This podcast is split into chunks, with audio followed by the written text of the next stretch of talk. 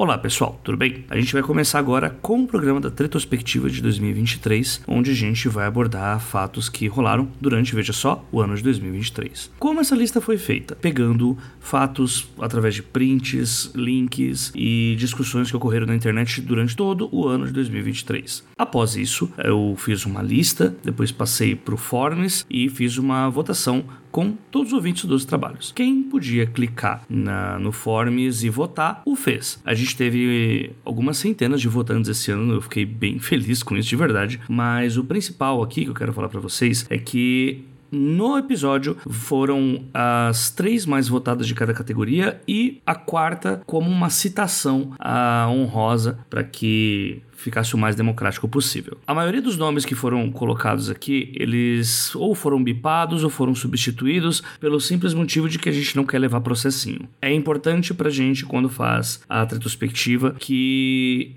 a gente não tenha ou uma bad vibe, né? Assuntos sempre horríveis e que deixam a gente mais triste do que alegre, ou ficar apenas no mais do mesmo. A ideia aqui é trazer uma espécie de episódio cautelar, mas com um tom bastante humorístico, até mesmo satírico, para que novos autores que escutem esse episódio possam se prevenir também sobre eventuais problemas que possam ocorrer nesse início de carreira. Então, a ideia é ser bem divertido, a ideia não é deixar ninguém triste, ninguém chateado e que ninguém processe a gente. São as nossas regras aqui dos trabalhos. Alguns nomes que foram citados foram bipados e os que não foram são de pessoas que eu analisei que não são cabíveis de processo. Então, essa é a explicação básica do, de como que a gente faz todo o processo aqui para que esse episódio aconteça. A gente fica o ano inteiro juntando esse material e agora vocês vão ter o resultado disso. Caso vocês queiram acompanhar as retrospectivas dos outros anos, a gente tem três episódios além deste que está sendo lançado agora, em que a gente foi falou sobre 2022, 2021 e 2020. Então, caso acabe esse episódio você fala, poxa, eu queria mais. Tem mais. Só dá uma olhada lá no Spotify ou no Orelo, que vocês vão ter também as outras retrospectivas disponíveis para que vocês possam escutar. Sabendo de todas as informações, agora sim vamos lá para o episódio. E no final do próximo ano, quem quiser votar, quem quiser participar ou quem quiser enviar é, algum assunto que acha que vai fazer diferença para a retrospectiva 2024, mandem na DM ou falem com a gente ou fiquem de olho nas redes dos trabalhos para quando a gente for colocar o forms para votação. É isso, vamos lá para o episódio.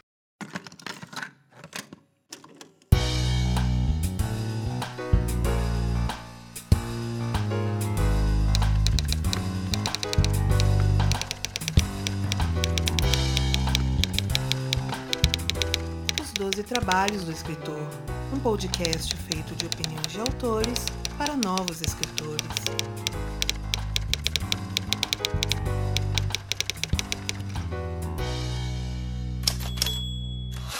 E muito do que toca este projeto vem diretamente daqueles que nos ajudam a manter esse podcast de pé, tanto nos meses que o podcast está viado, quanto agora que está voltando. E aí eu deixo um agradecimento nominal a todas as pessoas que vêm contribuindo, que vêm ajudando, que vêm na espera e mandando vários, vários, vários recados para que a retrospectiva seja postada logo. Muito obrigado para Rodrigo Pontes, Gabriela Pagsati, Ricardo Carvalho, Ricardo Balbino, Felipe Tazo, Thiago Lee, Júlia Viegas Álvares, Miguel Augusto, Carolina Ono Leal, Daniel Flador Rossi, Gabriele Moreira, Andressa Souza, Duda Villanova, Suzana Erbas, Altemar Gavião, Ian Castro, Guilherme Caetano, Henrique Zimmerer, Diana Passi, Mike Bárbara, Rafael Vanderlei, Ana Lúcia Merege, Elvis Rodrigues Wolff, Amanda Pina e Rogério Macedo. E se assim como eles, você que está ouvindo também deseja contribuir para a continuação desse podcast, faça sua parte através através do orelo.cc barra 12 trabalhos e torne este podcast mais digno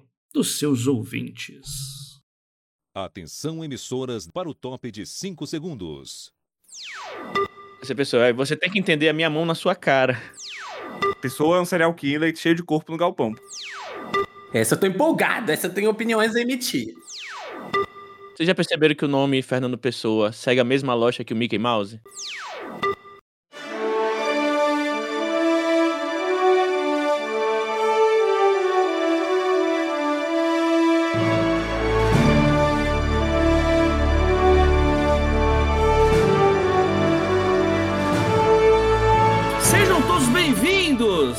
Essa cerimônia anual tão esperada, que não dá nem um pouco de trabalho, que eu não pensei em desistir nenhuma vez de fazer. Sejam todos muito bem-vindos à Retrospectiva 2023. Sim, estamos já em fevereiro, eu sei, mas a vida é uma coisa louca, né, gente? A vida é uma coisa louca, mas a gente não poderia deixar de nos juntarmos nessa egrégora de comemoração dessa cringeira amaldiçoada que é o mercado literário na internet. E hoje, no nosso carpete vermelho, nós temos figuras conceituadas que já apareceram e outras não, ou outra não, mas que vão dar seus pitacos, os seus votos e, bem, vão tentar sobreviver a esse fenômeno que é a retrospectiva dos dois trabalhos. No seu fraque com uma flor de lótus no peito e um patinho de borracha na mão com uma faca simbolizando todo o seu ódio pelo mundo, Thiago Lee,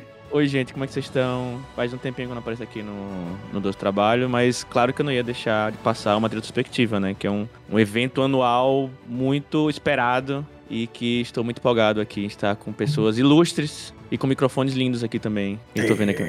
E é isso. Faz muito tempo que o Thiago não aparece, mas faz muito tempo que eu também não apareço, porque o podcast tá errado. Desde dezembro, ele só voltou por vocês. É por vocês, meninas. Todas vocês que estão aqui pra acompanhar no carpete vermelho, no seu traje no ar. Só que com uma, uma saia recém-roubada. Me diga de quem? Harry Styles. De Harry Styles, exatamente. O tordo carioca desse podcast, Alec Costa. E aí, gente, oi, eu sou o Alec, uma das únicas pessoas que mantém a felicidade de 2024. É muito feliz de ter sido convidado para mais uma edição do Retrospectiva, esse evento anual que ocorre a cada dois anos. Muito feliz, muito obrigada, Jota, pelo convite. Estou animado pra gente falar mal de coisas e de pessoas. De coisas de pessoas, e alguns são coisas pessoas, né? E é sempre E bom. coisas de pessoas e coisas que não são nem coisas nem pessoas. Exatamente. Tô prontíssimo. E também debutando agora no nosso carpete, eu poderia assim ser a pior pessoa do mundo tentando fazer, mas não, eu vou eu não vou seguir o estereótipo. Ele que está no carpete vermelho não com terno, mas com jaqueta de moletom, calça de esquimó, com cachecol, aqueles chapeuzinho de urso, porque ele está onde? Na Bahia. E eu não vou seguir clichês de João Mendes. Olá, olá. E aí? Cara, tá quente, tá? Em. Sim, Ficou mais agora, né? Depois do meu comentário, né? tá chovendo e tá quente. O que é pior ainda, que cria uma estufa terrível. Uma grande sauna. É, horrível, horrível. Mas enfim, aqui estou eu. Prazer estar participando aqui pela primeira vez para observar esse ano caótico e completamente absurdo e ver, esperar aí se 2024 vai conseguir superar o que 2023 foi em termos de absurdo, cara. Então, bora lá. É, isso a gente só vai saber no que vem, porque hoje é só 2023. A gente não, eu sabe estou falando ainda. que a gente. Peraí, que isso? Tô falando que a gente vai, a partir de hoje, fazer e observar, entendeu? A Ficar gente vai olho. fazer? Como é que é? A gente vai sim. A gente vai. A gente vai, com vai. certeza. Então gente tá vai. bom. Então Você tá não, tem, você não tem retrospectiva, não acaba o ano. Tem que virar um ciclo. Pô, a gente pode prever o futuro também, a gente pode fazer um. O que você espera de 2024? O que, que você Nossa, espera que vai rolar de treta? O pior é que eu acertei, hein? Em 2022 eu acertei o que aconteceu em 2023. Mas a gente vai falar mais sobre isso no episódio. Eu não me apresentei, eu sou o host desse podcast, que, gente, precisa me apresentar, puta merda, né? Mas, enfim, eu sou a J. Oliveira e eu só quero lamentar uma coisa, que era pra Larissa Siriana estar aqui conosco, nossa diva dos romances gostosinhos de se ler na noite, noites quentes, mas infelizmente ela não está, então beijo, Lari, a gente ama você. Vamos tentar fazer jus às suas risadas maravilhosas enquanto a gente narra sobre a podridão da internet literária. É isso, gente, vamos pros recados, a gente já volta.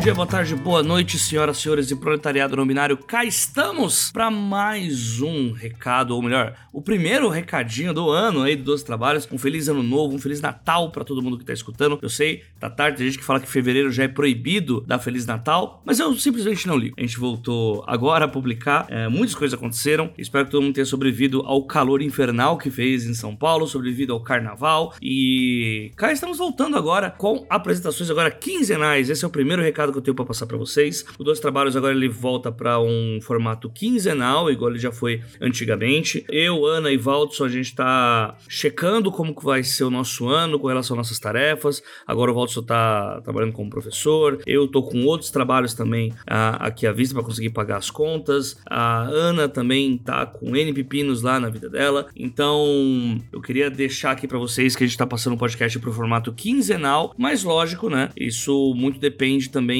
da de mim também. É, então já sabem, se vocês quiserem um aumento da periodicidade desse podcast, no caso para que ele volte a ser três episódios por mês ou até mesmo semanal, orelo.cc barra os 12 trabalhos. É lá que vocês têm que ir para garantir que a gente continue fazendo esse serviço da hora que a gente faz aqui para vocês. Já adianto que essa retrospectiva ela deu um trabalho infernal e a gente só consegue fazer isso porque passa o ano inteiro fazendo essa coleta, é, prints, tweets, de ficar um tempo parado pensando, poxa, como que a gente vai falar sobre esse assunto sem levar processinho e por aí vai. Então, se você gosta desse conteúdo, dê um, um, apoio lá pra gente. O, hoje a Aurelo ela tá aceitando tanto Pix quanto cartão de crédito ou débito. E você também tem acesso aos nossos episódios secretos. Também ser citado aqui no começo do episódio. Também temos recompensa para você participar do nosso clube de escrita, em que a gente junta várias pessoas que escutam 12 trabalhos para aperfeiçoar mesmo a forma de escrever. A gente compartilha os textos uns com os outros, compartilha impressões do mercado literário e por aí vai. Então, todos estão convidadíssimos para participar, seja você senhora, senhor ou proletariado no binário. Cola com nós, vamos ser um pouco mais digno das nossas histórias todos juntos e de preferência ganhando dinheirinho aí, indo uh, eh, para algumas submissões e tendo um texto bem bacana para submeter. Próximo recado, gente, dos trabalhos está com parceria com a Companhia das Letras. Sim, estamos, voltamos com a nossa parceria com a Companhia das Letras e a gente já começou com um cupom de desconto para vocês. Cupom de desconto pro site da Amazon vai estar tá o link aqui no post do episódio da retrospectiva e você vai ter direito a 15% de desconto nas compras dos livros da Companhia das Letras até o dia 25 de fevereiro. Sim, gente, tá acabando, mas tá lá para vocês. Cliquem lá no linkzinho que eu vou colocar para vocês lá pela Aurelo ou acho que pelo Spotify também vai aparecer bonitinho e tenham acesso lá que vocês quiserem comprar, quer comprar livro do Stephen King, quer comprar George Martin, quer comprar os nacionais que a gente tem aqui. É, tem muita coisa nacional boa sendo publicada agora na, na companhia e olha, eu vou falar para vocês. Tem autor que vai aparecer por aqui, mas eu não vou dar muito spoiler porque enfim, é bom a gente deixar esse gostinho e o episódio de hoje é mais pra gente falar de podridão do que falar de coisa boa. Então, deem um pulo lá, desconto de 15%, link na postagem. Próximo recado, pessoal, dia 7 de março, às 15 horas, na Fábrica de Cultura, na Vila Curuçá, na Zona Leste de São Paulo, estarei eu lá, numa mesa de mais ou menos uma hora e meia, falando sobre literatura e podcast, falando sobre ah, como foi o rolê da minha trajetória, é, começando lá atrás, lá na escola pública e tal, e agora é publicado pela editora Jambô, né, com o pessoal do Jovem Nerd, o projeto que a gente acabou de terminar o financiamento coletivo, né, tem outras coisas chegando também, não sei se até a data de dia 7 de março eu vou poder anunciar, mas o ponto é que vai ser lá na Fábrica de Cultura da Vila Curuçá, é na quebrada aqui da Zona Leste de São Paulo, próximo ao metrô Patriarca, então quem quiser comparecer vai ser numa quinta-feira, às 3 da tarde, dia 7 de março, vai ter uma criançada muito muito bacana lá para acompanhar e eu gostaria também, como é um espaço aberto para todo mundo, quem quiser comparecer esteja à vontade. Fábrica de Cultura é um espaço para todo mundo e é um espaço daqueles que a gente tem que ovacionar e pedir cada um em suas regiões, em suas cidades, em seus bairros, pedir para que nasça uma próximo de você, porque é uma pessoa que faz um trabalho muito, mas muito legal. Último recado pra gente ir para esse episódio que tá uma maravilha. Estou com a agenda aberta para leitura crítica, pessoal. Voltamos a trabalhar, né? Acabou o carnaval, então começa o ano, né? É assim que o pessoal fala que funciona no Brasil. Pois é, estamos com leitura crítica aberta, também consultoria de literatura. Se você tiver com dúvidas, ah, poxa, esse texto que eu posso fazer para melhorar ele, também fazemos consultoria, podemos fazer isso também. Mentoria também estamos fazendo, pessoal. E em breve a gente vai estar com o site aí para vocês conferirem não só os trabalhos que eu faço, mas também os feedbacks das pessoas que já receberam o, os meus relatórios e tudo mais. Então, manda mensagem na DM que a gente faz aquele precinho da hora. Para quem ouvir todos os trabalhos é mais especial ainda. Então, vamos tornar essa história aí melhor do que ela já é né? Sempre lembrando que leitura crítica é algo necessário quando a gente está falando de novos autores ou até mesmo daquele texto que você quer dar um tapa a mais, tentar, é, agora que você já descansou, né, aquele texto, poxa, quero saber o que, que eu faço agora, o que, que eu... Manda para leitura crítica, a gente manda um relatório da horinha com aquelas 50 paginazinhas de coisas que a gente reparou da história, e aí você compara e fala, poxa, mas não era bem isso que eu queria fazer, ou era bem isso que eu queria fazer, é hora da gente trabalhar nisso agora que eu tenho um relatório em mãos. Enfim, pessoal, é isso que eu tinha para passar para todos vocês, então, muito obrigado pelo aguardo. Muito obrigado por todas as mensagens novamente de pessoas querendo que a retrospectiva fosse publicada logo. Pode ter certeza que eu tentei muito publicar mais rápido, só que a vida ela tem sido muito louca e eu peço que vocês compreendam isso, mas também eu posso garantir que a demora ela foi justa porque o episódio tá bem legal. E eu espero que vocês né, me deem um feedback se vocês gostaram mesmo ou não. É isso, gente, por enquanto. Um abraço para todo mundo e bora lá para Retrospectiva 2023.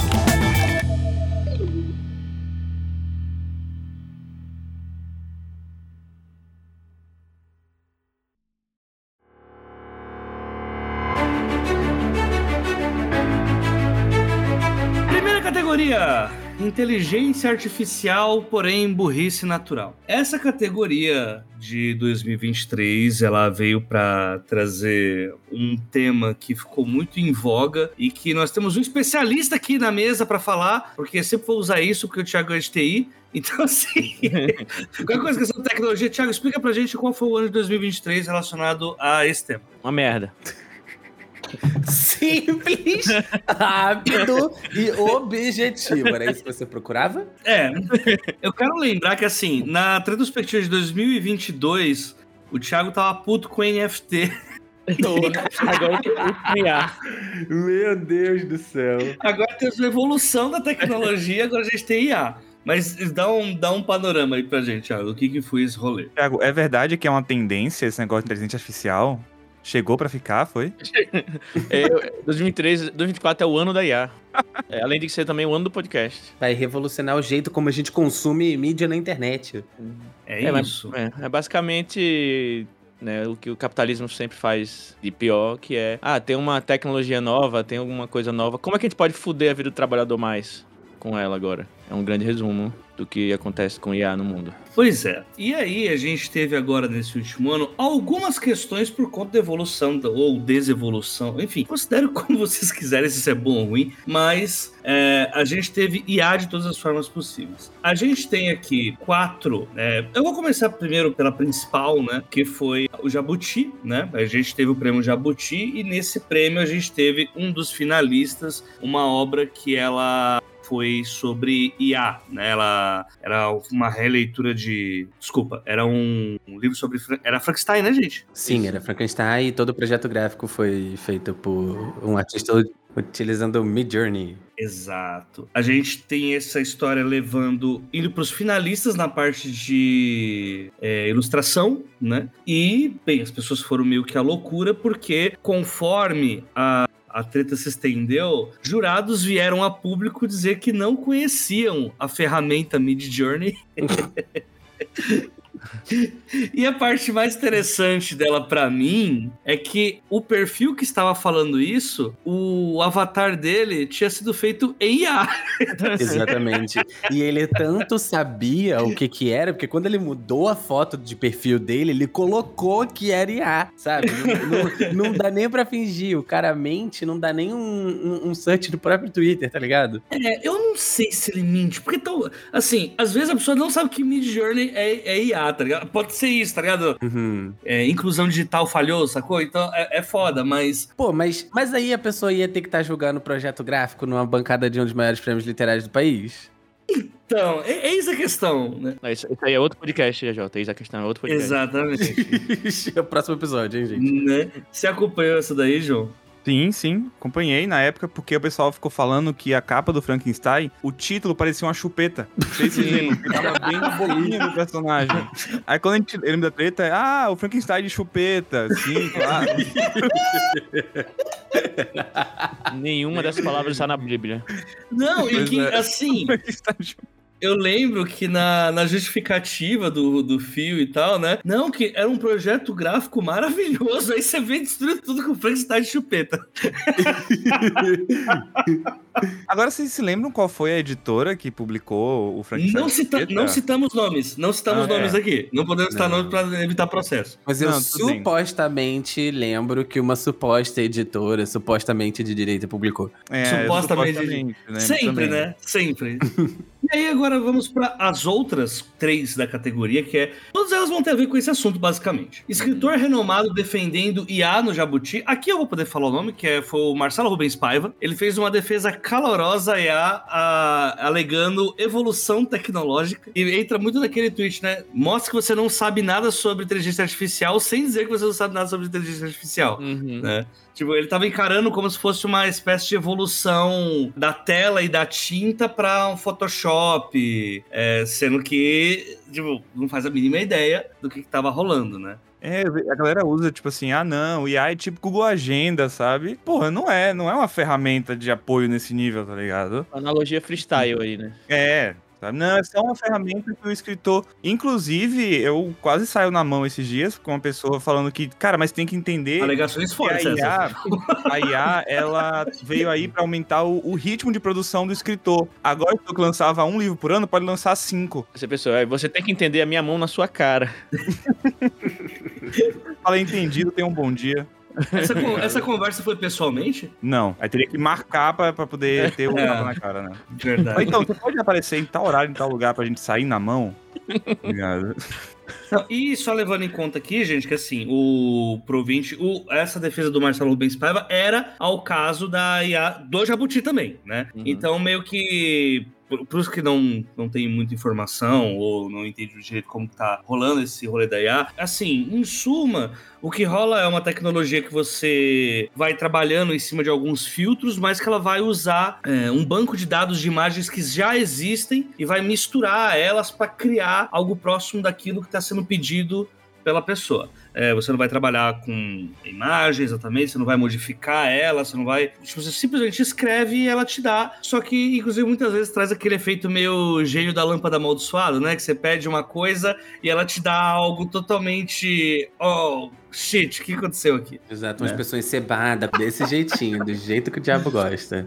E inclusive leva a gente para a próxima da categoria, que é editora divulgando capa com IA. Essa é a única que não tem a ver com o Jabuti, que é uma editora que ela convocou autores para uma antologia, é, proibindo o uso de IA para escrever, mas a capa era em IA. E essa capa, eu tenho algumas coisas para falar sobre ela, porque, bem, como que eu posso dizer? É uma- era uma coisa meio Alice, assim, uma floresta escura, só que meio as- a- o verde, meio aurora boreal, assim, sabe? E tinha uns pássaros. E assim, você olhava de longe e parecia uma coisa bem Alice no País das Maravilhas. Você chegava mais perto, você via que os passarinhos, o bico tava meio torto, tinha um buraco dentro do bico, alguns tinham uma, uma perna só. A floresta da Alice Lovecraftiana, tá ligado? Pra mim, trouxe um efeito novo, que é, de longe a capa ela é bonita e de perto ela fica assustadoramente no terror psicológico. Não tem nem muito o que falar dessa, porque, tipo, é só, sabe, tipo, o, inclusive a capa, tipo, ele, o, o Jota falou assim, tipo, e tem coisas até de personagem que tá na- no meio da capa, tipo, não tem pescoço, sabe? É. isso é Umas coisas que você, se você, tipo, vê assim, tipo, de, de 3 metros de distância a capa, você fala, ah, parece legal, chega perto e, tipo, é um show de horrores. Aí a última, a última da categoria pra gente votar é ah, defensor de IA de dia, serial killer durante a noite. Essa é muito boa. No caso, a pessoa que. Uma das pessoas que defendeu o, a participação da ilustração IA no Jabuti é uma pessoa chamada André Dahmer, né?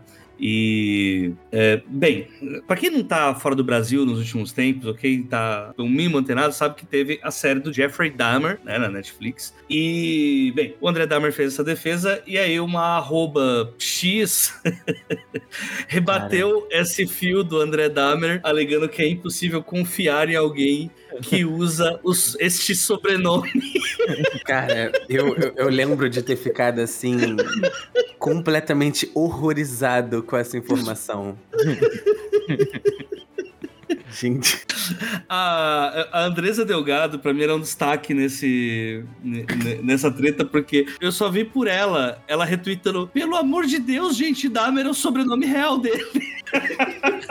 cara achando que era um FC, cara, pro serial killer, juro.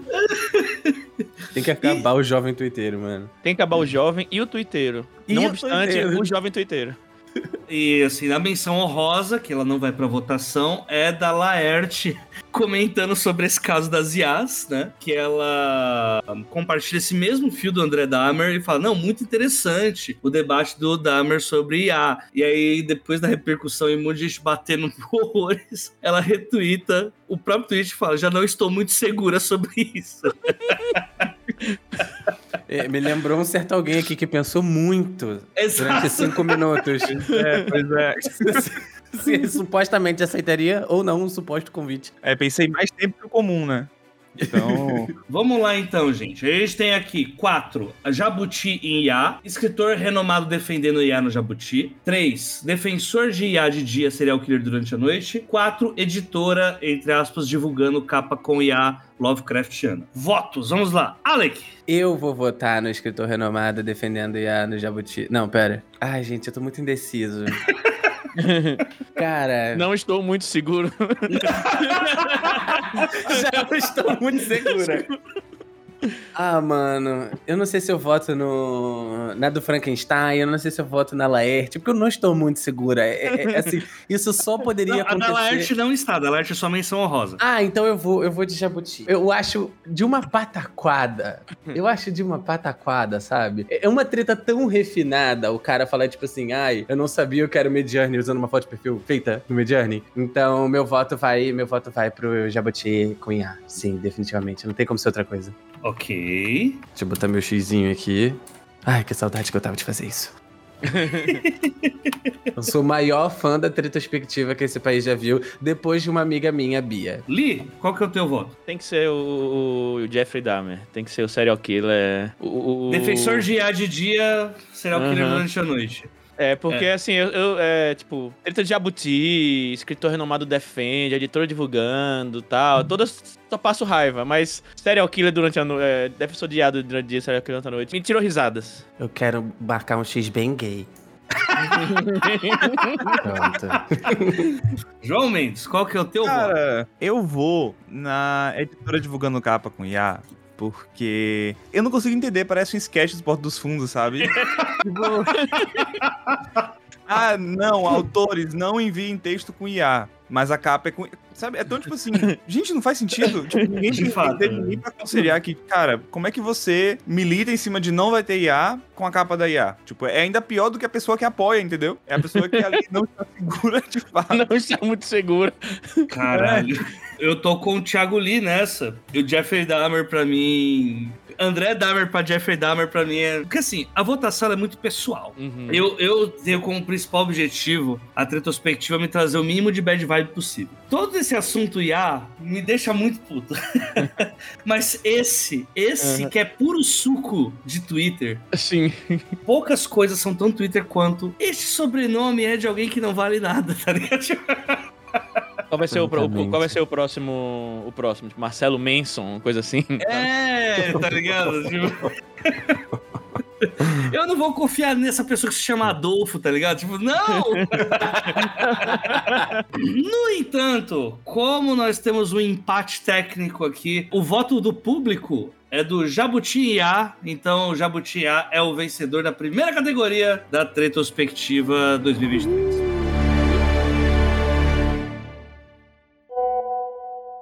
Oi, gente, eu sou Lucas Mota, sou escritor de ficção científica e fantasia e também falo sobre literatura lá no meu podcast, o Suposta Leitura.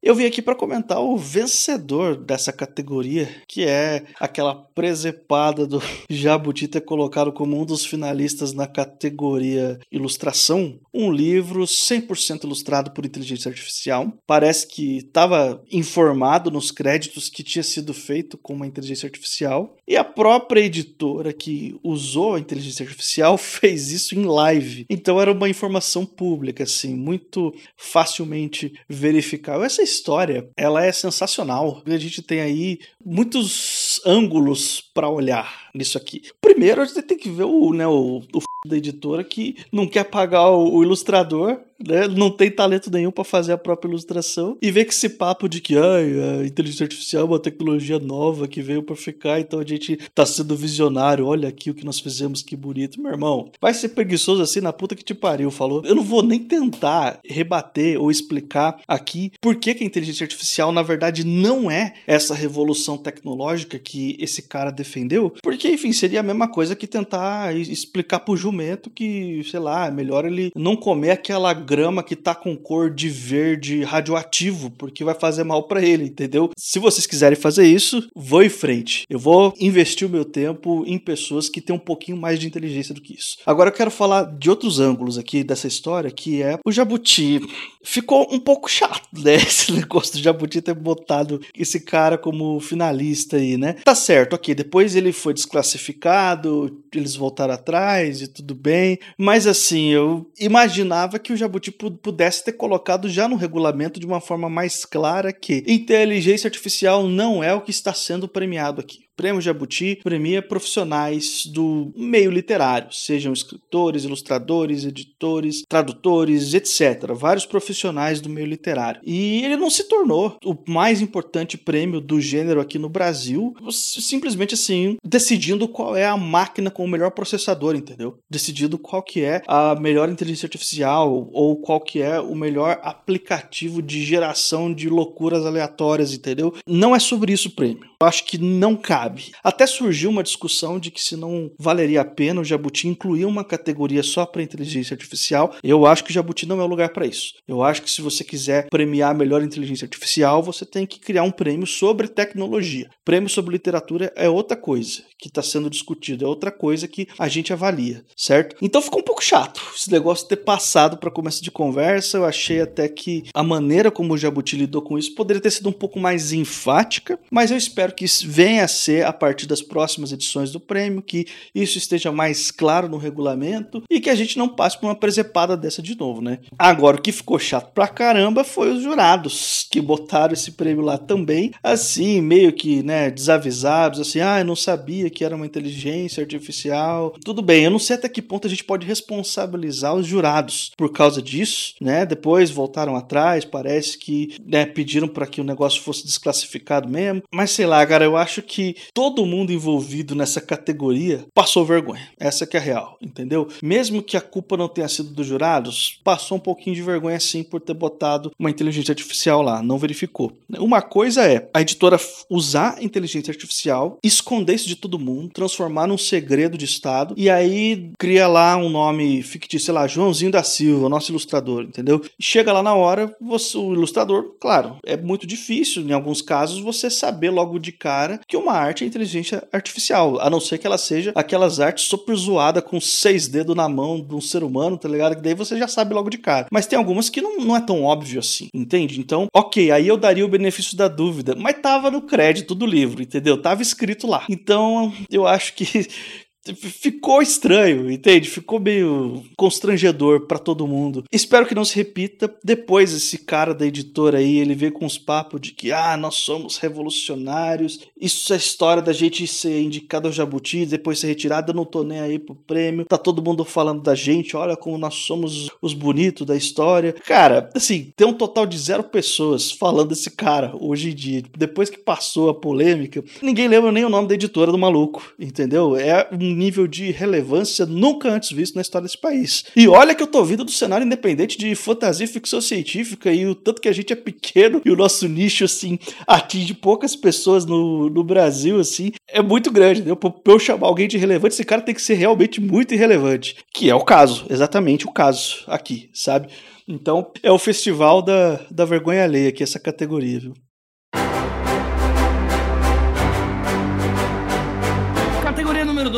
2, categoria Marta Golpista, antiga pirataria e picaretagem. Eu tenho que falar aqui para os ouvintes que a categoria virou agora Marta Golpista porque eu entrei num compromisso pleno, já que é o quarto ano de retrospectiva que a gente faz. Eu, eu sentia que aos poucos estava diminuindo todas as discussões de pirataria, é, preço do livro e, enfim, né? E a gente tinha uma categoria só para isso: pirataria, preço do livro e picaretagem. Eu me nego a falar de pirataria de novo. Eu me nego. Não, assim, nada que veio sobre pirataria em 2023 inteiro era diferente do coisas que a gente já tinha falado. É sempre a mesma coisa, essa roda de Sansara do Satanás, que é o Twitter falando a mesma coisa todo mês, todo mês, todo mês sobre o mesmo assunto. Então, eu virou só picaretagem mesmo e Marta Golpista é o ícone disso, né? Pra quem não Uhum. sabe quem é a Marta Golpista, vá no YouTube, digite Marta Golpista e vá na versão que é feita com quadrinhos. Eu amo a galera localizando a Marta Golpista. Gente, ela tá na rua X ali usando vestido azul. Cuidado. Vamos lá então. Eu vou começar pela menção honrosa, que ela não será votada, né? Que ela não chegou ao páreo, que foi autor ignora parceiros nacionais enquanto divulga antologia com best-seller internacional. Foi um negócio muito estranho, né? Que era um autor X aí que começou a divulgar que ele ia escrever pela primeira vez com um autor gringo. Só que, tipo, com o tempo as pessoas foram descobrir que na verdade era uma antologia com mais pessoas e ele simplesmente flopou todos os brasileiros que estavam lá. Apagou todas as pessoas que estavam lá, que eram um BR, e assim, ficou fazendo essa divulgação com o gringo e não assim, foi muito, muito. Um, até pra eu que gosto muito de The Office, foi vergonha alheia ao limite, assim, tipo, passou. Passou. Uh, alguém tem algum comentário? Eu acho que não existe comentário a ser feito, cara. Principalmente porque eu acho que ninguém, assim, ninguém realmente sabia que era uma antologia, porque não existiam informações possíveis pra, pra saber que era uma antologia. Era a cara do autor e a cara do gringo, tá ligado? Exatamente. Aí o resto da informação só veio uns dias depois, né? Uhum. Eu tenho, eu tenho um comentário que é. Coloco culpa também na editora que, tipo, deveria ter feito trabalho de. Departamento vai dar merda, né? Departamento vai dar merda. E, e, sinceramente, eu acho que não foi uma coisa que partiu dele. Porque não eram posts da editora? Ou eu tô ficando doido? Não, É, era é. posts dele. Eram posts dele. Mas eu acho que era aqueles posts que, tipo, marca a editora também. Não sei, tipo, se era a editora marcando ele ou ele marcando a editora, sabe? Aqueles posts compartilhados. É, sabe? isso, Exato. isso tinha. Isso sim tinha. Exato, eu acho que era alguma coisa relacionada a, tipo, a editora. Eu acho que era isso, assim. Mas independente, cara. Foi, foi, foi uma situação, assim, bem. Era algo que não deveria ter durado um dia, tá ligado? E isso é sempre bom colocar, porque assim, muitas vezes a gente vê esses negócios de treta literária. Ah, não, que o autor tá sendo cuzão, não sei o quê. Assim, existe uma empresa por trás dessa pessoa que contratou o serviço dela e que, teoricamente, deveria cuidar pra que certas merdas não acontecessem. Até, por exemplo, o autor, tipo, sei lá, se ludibriar e e falar, ah, dá uma de estrela, é, é a editora quem tem que chegar e calma aí, jovem, calma aí. Mas isso durou tempo demais e foi o suficiente para ser uma menção honrosa aqui da retrospectiva. Como eu falei, essa é uma categoria de golpes e picaretagens, né? Coisas do tipo. A gente tem aqui, é, das três que vão ser votadas, eu vou começar com a Agiota da Crítica Literária, que é uma leitora que fez uma crítica sobre um determinado livro e Aliás, eu vou falar qual que é o livro. Essa não tem problema eu falar. Ela, uma pessoa fez uma crítica do livro do Rodrigo Casarim, A Biblioteca no Fim do Mundo, se não me engano. No fim do túnel, eu acho. É, túnel. a Biblioteca no Fim do Túnel, isso mesmo. Aí, essa leitora fez uma leitura, fez uma crítica, né, sobre o livro do Rodrigo Casarim e depois mandou uma nota fiscal pra ele. pra ele pagar pela leitura que ele nunca pediu que foi feita. Gente, eu juro que não são todos os produtores de conteúdo literário que são assim. Eu juro pra vocês que tem gente que trabalha com seriedade e com bom senso, tá? Ela não me representa. Ok? Ok. Estamos entendidos. Estamos idênticos. Podemos seguir então? Let's go. Número 2, jurados que não leem as regras do Jabuti. O Jabuti foi um tema no passado, né? O ponto é que o Exato, Jabuti é. foi um tema, né? Dois livros eles foram desclassificados, na verdade, duas HQs, elas foram desclassificadas por não serem inéditas. Só que isso só ocorreu quando elas já eram finalistas. Então, assim, elas passaram. elas passaram na no início ali, né? Elas passaram pelas primeiras votações e foram eliminadas depois que já tinha sido divulgada, né? Então os jurados eles viram, é, tipo, cara, assim, levando em conta o que foi o Jabuti do ano passado, que passou até IA, né? As pessoas elas simplesmente os jurados não estavam preparados para julgar as obras que foram enviadas. Para mim Acho é que mais é esse o questionamento. esse meio que o rolê assim, né? A gente precisa, a gente precisa de jurados pra poder escolher jurados. Quem jura os jurados no fim das contas? Quem jura? Quem que jura os jurados? Né? Mas, e, e é interessante, essa é até algo que não entrou, né? Eu não quis colocar essa, mas até a gente vê na- nas categorias de literatura, a gente tava brincando, né? Da, que o romance de ficção literária ele parecia ser mais é, especulativo do que o que ganhou de ficção de entretenimento. Né? Tipo, o ficção de entretenimento parecia cabeçudo alta literatura. Assim, foi muito estranho as coisas dos jurados e. Enfim. Desde que saiu o, o- o- a categoria, né, de ficção de entretenimento literária, a gente não entende o que é direito, né? Aí a gente, um ano a gente acha que entende, pra no ano seguinte a gente perceber que a gente não entendeu nada. Exatamente. Então a gente tá tentando entender até hoje o que é essa categoria, né? Exatamente. Parabéns ao Jabuti aí por monopolizar as pautas da retrospectiva. É. É isso. No ano que vem, se Deus quiser, teremos aí a categoria Jabuti. Olha só. Eu Espero que não.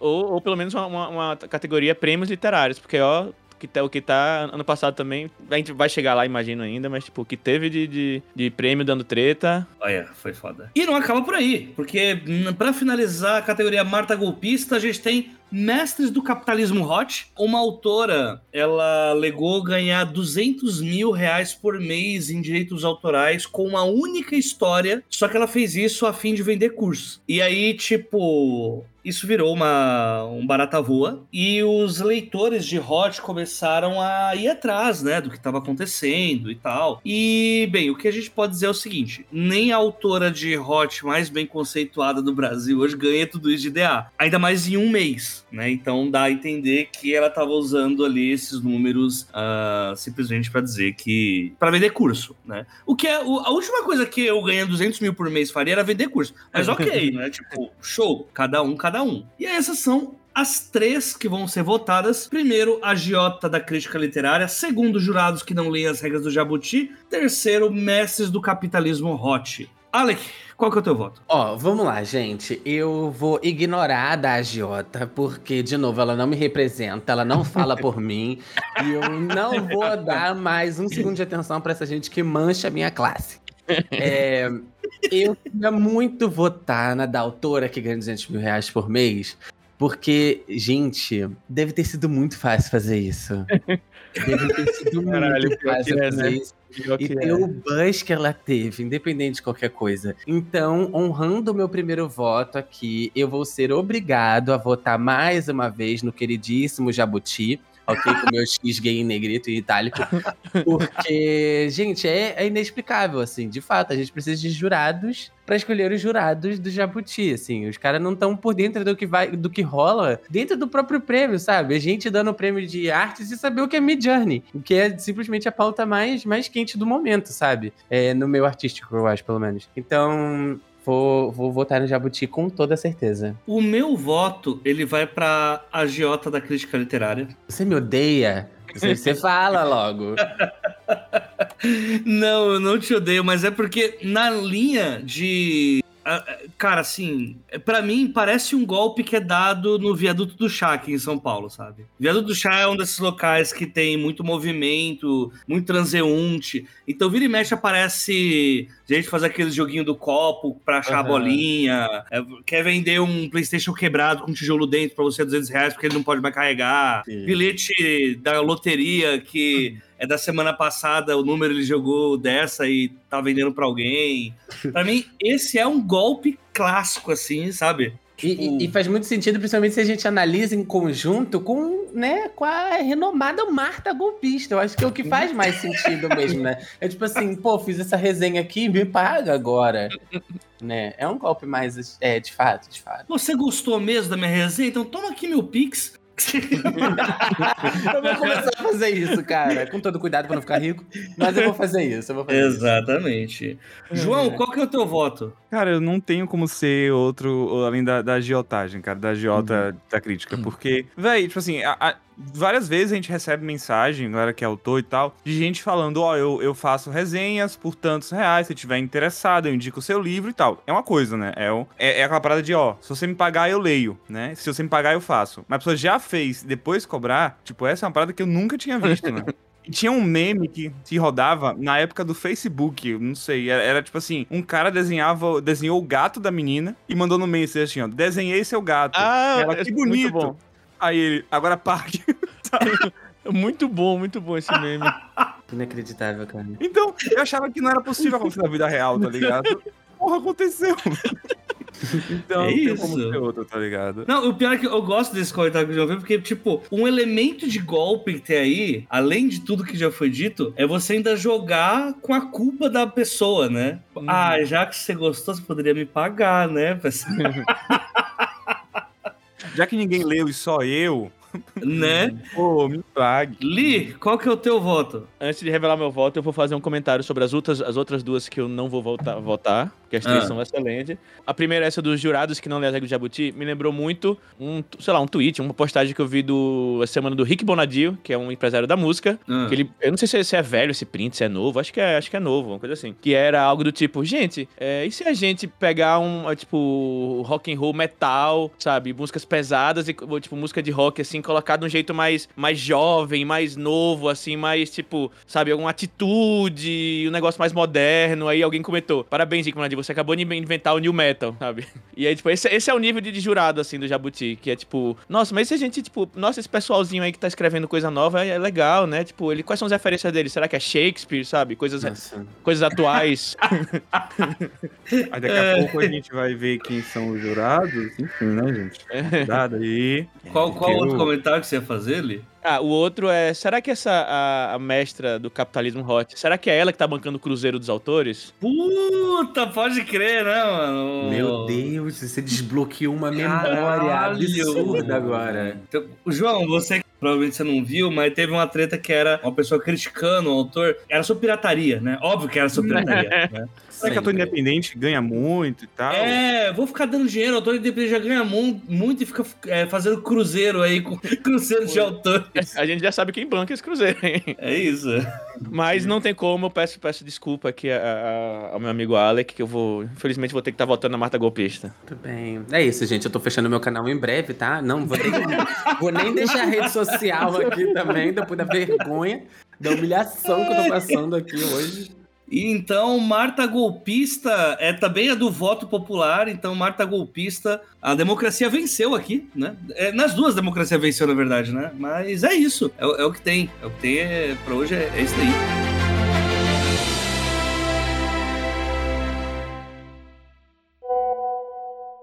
Alô, alô, alô. Aqui quem fala é a Lua. Sou autora de ficção científica e tô aqui como correspondente diretamente da Retrospectiva para comentar a minha categoria favorita, não sei a de vocês, a melhor do mercado literário. Hoje vamos falar da categoria Marta Golpista. E é claro que a gente precisa comentar, né, que aqui no nosso mundo as pessoas estão sempre inventando golpes novos para dar no jovem autor independente e até nos autores que não são independentes também. E esse aqui, essa vencedora dessa categoria, fez jus ao nome assim. Podemos dizer que ela fez história e tal qual os vendedores da 25, ela primeiro empurrou o produto na sua mão e depois te falou que você tinha que pagar, né? Sim, estamos falando da agiota da crítica literária, né? Então, para quem não conhece, para quem não acompanhou essa tour, a agiota basicamente faz a crítica, faz uma resenha básica ali de um livro de um autor e depois que ela publicou essa resenha, essa crítica, ela vai lá mandar uma notinha fiscal pro autor pagar por um serviço que ele nem mesmo contratou, né? Então, mais uma forma ali criada para que o autor brasileiro, o autor nacional, fique cada vez mais pobre do dinheiro que ele já não ganha com livros, né?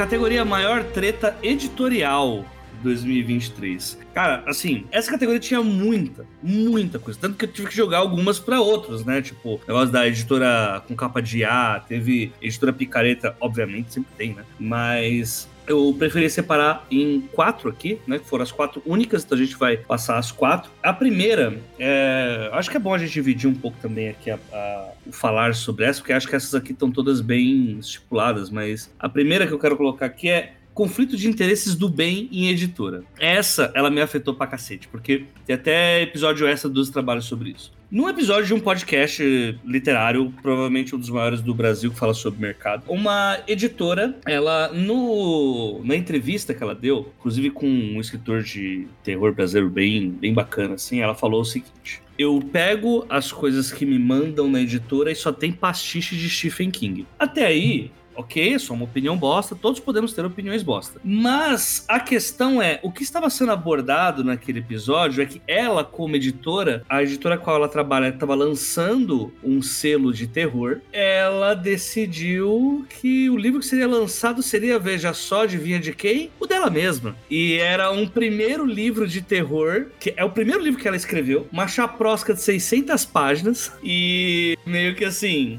o que dá a entender daquela conversa é: como a gente só encontra pastiche de Stephen King na, no que a gente recebe, vou fazer melhor. Sabe o faz melhor? Vou fazer. Publiquei 600 páginas de um primeiro livro de um autor iniciante para abrir o selo de uma editora grande do Brasil. Isso que é foda, uma editora grande, né? Então, essa me pegou demais, assim, na época que rolou, porque a pessoa ela falou isso abertamente, assim, como se nada tivesse acontecendo. E aí mostrou-se, assim, um rolê meio nepotismo massa, assim, dentro da editora. Eu, eu, eu não, não tinha ouvido falar nessa treta, mas eu vou fazer um comentário aqui, que é o seguinte. É impressionante como a gente sempre tem o King na retrospectiva e ele nunca é. tá diretamente envolvido. No ano passado foi a é. editora que publicou ele sem ele saber. e agora, pastiches do, de King. Francamente, gente.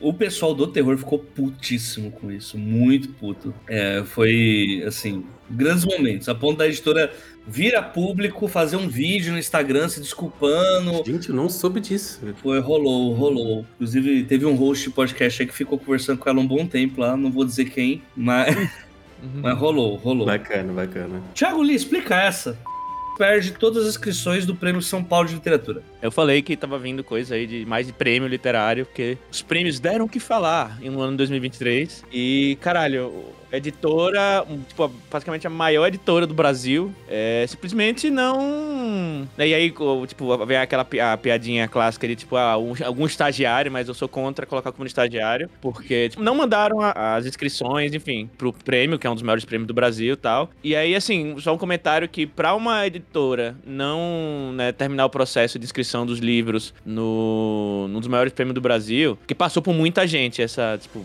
não é tipo alguém foi lá e esqueceu de dar Inta, esqueceu de enviar um negócio, não, passou por muita gente, que não é uma coisa qualquer, sabe? Mas eu falar também que aparentemente essa editora, depois ela, ela. Porque sempre, nunca é sempre só sobre um erro, é sempre como você reage a esse erro, né? Aparentemente essa editora, ela foi lá e, tipo, para todos os livros que queriam possivelmente ser indicado ao prêmio, a editora deu um valor do, do prêmio para cada autor. Inclusive, tem uma autora que ia colocar o livro, né? Que, que é uma amiga nossa, que ela falou: não, a editora mandou uma carta de desculpa, foi todo um, sabe? Foi, tipo, tratou com cada autor, tipo, pessoalmente e deram pra gente, tipo, com de desculpa, uma grana, né? Tipo, porque, tipo, um autor que possivelmente ganhasse o prêmio ia ganhar uma boa grana, né? Então eles pegaram um, dinheirão, assim, dividiram entre os autores, né? É uma treta que, assim, é, é um erro crachado, mas acho que serve de lição também, porque às vezes essa treta serve de lição, de como, como lidar com o erro, caso o erro aconteça. Enfim, eu acho que é uma treta construtiva. Uma treta construtiva. Próxima editora recebe processo de 700 mil de ilustrador. Esse rolê, que rolê? Que rolê. O que aconteceu aqui? A outra treta que eu não fiquei sabendo, tô sabendo agora. Essa foi pesada, assim. Uh... Vamos lá, o que que rolou? O ilustrador de uma editora. A editora Pato. Qual pato? O pato B, pato C? Não sei, o pato lá. O pato lá. E o ilustrador, ele, bem, ele entrou com uma ação, porque aparentemente, ou, eu não entendi muito bem se ele não foi pago, mas o ponto é que várias das ilustrações que ele fez não tinham um contrato. Ele entrou com uma ação contra a editora pedindo a retirada dos livros com a ilustração dele das prateleiras, né? E uma indenização de 700 mil, tanto por danos morais quanto pelo quanto que ele deveria receber por cada ilustração e por cada cópia vendida. Então, isso reverberou no mercado de uma forma bizarra. Existe no mercado literário uma ideia meio que. Eu, eu, não gosto muito dessa ideia, mas de que as editoras são guerreirinhas e que todo mundo que trabalha nesse meio tá lutando em prol da leitura no país e tal, né? Só que eu acho meio foda isso no meio literário, porque às vezes a gente esquece. A gente, né? As pessoas falam isso esquecendo que as editoras são empresas, né? E que, editora, que empresa que não trabalha com contrato está apta a, a, arcar com as consequências dos seus atos, né? Então eu vi muita gente contra o cara. Né? E pelo que eu entendi, assim, eu posso estar falando groselha aqui, mas é, aparentemente ele queria. Ele, ele meio que tava cobrando, tipo, entre aspas, direitos autorais, porque tipo, o livro tava vendendo bastante, sei lá, e ele falou: uhum. não, é, tipo, se tem a porcentagem pro autor, tem que ter para mim também, porque a capa vende o livro tal. E aí tinha, tinha questões jurídicas Assim, uhum. são coisas que não se pratica nisso e tá, se, se começar a, a, praticar isso, tipo, tava pedindo coisas que, tipo, não, não, não iriam se concretizar e ele gastou, ele gastou grana com advogado para isso, sabendo uhum. que ele, uhum. ele ia receber 700 mil reais da editora. Então, é. assim, ele, ele também foi, foi, foi burro, porque, tipo, ele gastou a grana de, de, de advogado e sabia que não ia dar em nada, ele só causou um fuzuê que, tipo. É, mas eu não sei se não vai dar em nada, né? Porque assim. É. Aquela coisa, quando você entra com uma ação empregatícia, né? Você perde 700 mil, mas sabendo que você vai ganhar 100, né? Uhum. 200. Sim. Até porque tem uma lei aqui no Brasil que você não pode. Isso contaria como enriquecimento ilícito. Tipo. Uhum.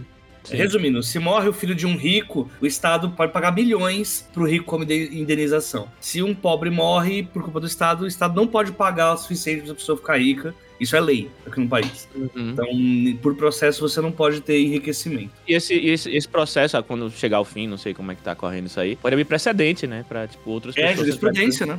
Jurisprudência. Uhum. E é, é, isso. Eu sei que foi um bololô hahaha. não tranquilo e favorável. Hum. E, bem, desculpa, gente, MC Bin Laden tá sendo o meu, meu império romano. Mas eu voltei. João, algum comentário? Vixe. é foda, né? Foda me.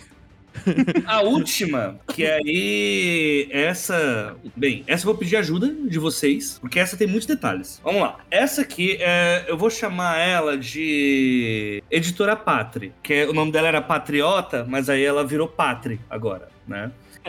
É, entendedores entenderão. Você é Sagaz. genial, Jota. Você é genial.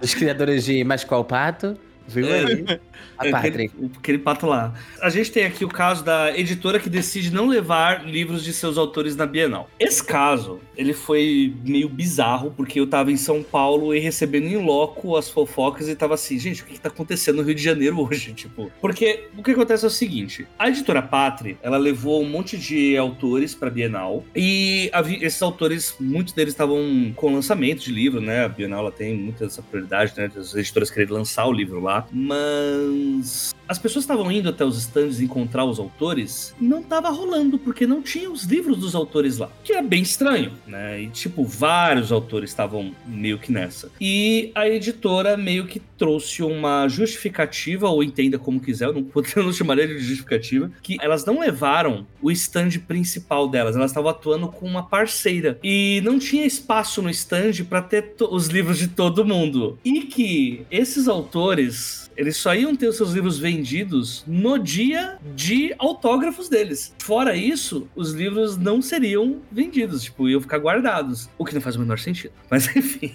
E detalhe, essa parceira Tipo, Essa é a melhor parte. Isso, por favor, continua. Quando você checa a parceira da editora Pátria, é tipo a parceira editora Ota, tá ligado? Porque assim. Meu Deus do céu. Sabe por que, que a, a editora Pátria e a parceira Ota nunca estão no mesmo lugar? Pelo mesmo motivo que o Batman nunca prendeu o Bruce Wayne, tá ligado? Porque é o mesmo, são os mesmos, é o mesmo grupo. assim. Uhum. Então não era uma parceira. É- A editora simplesmente optou por levar os livros dos autores e não vendê-los, exceto no dia de lançamento. No entanto, você pensa, pô, beleza, tá, ok. Isso não é lá, É. essas coisas, né? Tá tudo bem. Só que aí que tá. A editora, ela começou a fazer anúncios no Twitter, anunciando. Porque os autores começaram a reclamar, né? Os autores começaram a reclamar porque, porra, tem até um tweet muito bom do Vitor Martins falando sobre isso. Tipo, cara, eu tô muito puto de autor falando, pô, é, na primeiro, no primeiro dia de Bienal, já zerei todos os meus livros. Isso é uma coisa horrível. Porque se você zerou 500 livros num dia, quer dizer que você poderia ter vendido muito mais, tipo, 3 mil livros, tá ligado? E isso aconteceu porque a editora, ela dizia que não tinha levado os livros, só que aí depois, como os, os livros estavam indo nos dias em que os autores estavam autografando, quer dizer que os livros estavam lá, porém escondidos, e, bem, a editora fez um anúncio é, explicando tudo isso que eu tô falando pra vocês, e anunciando os dias de lançamento dos autores. Só que, quando ela fez esse anúncio, todos os lançamentos já tinham passado. Cara, isso aí eu fiquei muito de cara, assim, porque eu tava na Bienal quase todos os dias no ano passado, e isso foi um assunto recorrente até, tipo, lá dentro, Sim. tá ligado? E eu tava na Bienal quando esse aviso saiu. E eu fiquei tipo, mano, foda-se. Tá ligado? O negócio já aconteceu, tudo já rolou e foi inacreditável, assim. Foi, foi, foi muito chocante. E sei lá, é mau caratismo, eu acho. É cara de pau, é, é um bolo de, de coisa sem sentido. E os autores que essa editora Patre ela não anunciou, porque tinha pessoas que iam ainda ter seus- suas datas de lançamento, mas as que reclamaram sobre isso abertamente, nem nesse anúncio elas anunciaram que ia ter a- o, o lançamento. Ou seja, ela realmente boicotou os próprios autores. E, e na minha cabeça só ficava uma pergunta: quem pega um stand na Bienal e não vende os livros, não leva os livros pra vender, ou esconde os livros pra não vender, essa conta não fecha. A parte do esconder o livro é, é o que não faz o sentido, tá ligado? Não o faz. livro tá lá, mano. Co- Como isso pode ser de alguma forma negativo pra você que não quer voltar com isso tudo pro, pro teu galpão, tá ligado? É isso. E, cara, a Bienal do Rio esse ano, do ano passado, tava lotada, lotada, assim, muito cheio. E era livro esgotando atrás de livro, assim, sabe? Era realmente um evento que ia fazer um diferencial grande na vida do autor, tá ligado? Tipo, que não vai acontecer por agora. Outro da, daquele, da, né, daquela magnitude e tal. E aí, tipo, eu vi ali, eu tinha amigos que estavam vendendo em outros stands e, assim, esgotava. Cara, cada hora que você não tem o livro ali é muita perda. É muita perda. Porque tá sempre chegando gente, tá sempre indo, sempre, sempre. Também, tá- eu também tava na Bienal durante o, essa polêmica lá. E foi uma parada assim, todo mundo ficou, véi, putz, sabe? É, é bizarro. É bizarro. Na- nada fez sentido. Nada fez sentido nesse rolê. E vamos lá, vamos pra votação então, gente. É, Vou começar pelo Li agora. Qual que você vota ali? Temos número 1, um, conflito de interesses do bem em editora. Número 2, editora Tantantan perde todas as inscrições do Prêmio São Paulo de Literatura. 3, editora Patulá é, recebe processo de 700 mil de ilustrador. E editora decide não levar livros de seus autores na Bienal, no caso, editora Pátria. Eu tenho um voto já. E só queria pontuar aqui a, a- o que eu achei sensacional, o Editora Pátria. Assim, foi. Quando o Jota falou Editora Pátria, aí eu, eu entendi, mas fiquei tipo, por que a es- a escolha de falar só Pátria? Aí quando ele falou é patriota, agora é Pátria, explodiu minha cabeça. explodindo. Não, e é bom que, inclusive, bate com o caráter das pessoas, né? Que é- Não dos autores, mas do- da chefia. 100%. Inclusive, assim, Boca Pequena. Boca Pequena, já que a gente não falou nomes, depois, autores quiseram, né, destratar com essa, com essa editora, né? Sei de boatos ah, dos donos da editora indo ligar pra outros editores pra falar: não aceita esse autor. Não é pra aceitar esse autor, porque ele rompeu comigo, tá ligado? Tipo, Bacana. um bagulho meio máfia, assim, tá ligado? Meio- Mas enfim, é, seu voto, Lee. Mas meu voto ele vai ter que ir pra processo de 700 mil do ilustrador, porque foi simplesmente um negócio que, tipo, a, a- a da, a da, da editora Pátria, assim, é, é só não entendi nada, assim, eu tô tipo... Gente, mas o, o do processo de 700 mil é, tipo, é muita... É, foi muito... Envolveu coragem, envolveu coragem. Uhum. E, enfim, é, vai ser os 700 mil do ilustrador, por, porque é isso. Ok. O meu voto, ele vai pra editora Pátria. Porque, pra mim, é, Assim, é, é loucura, loucura.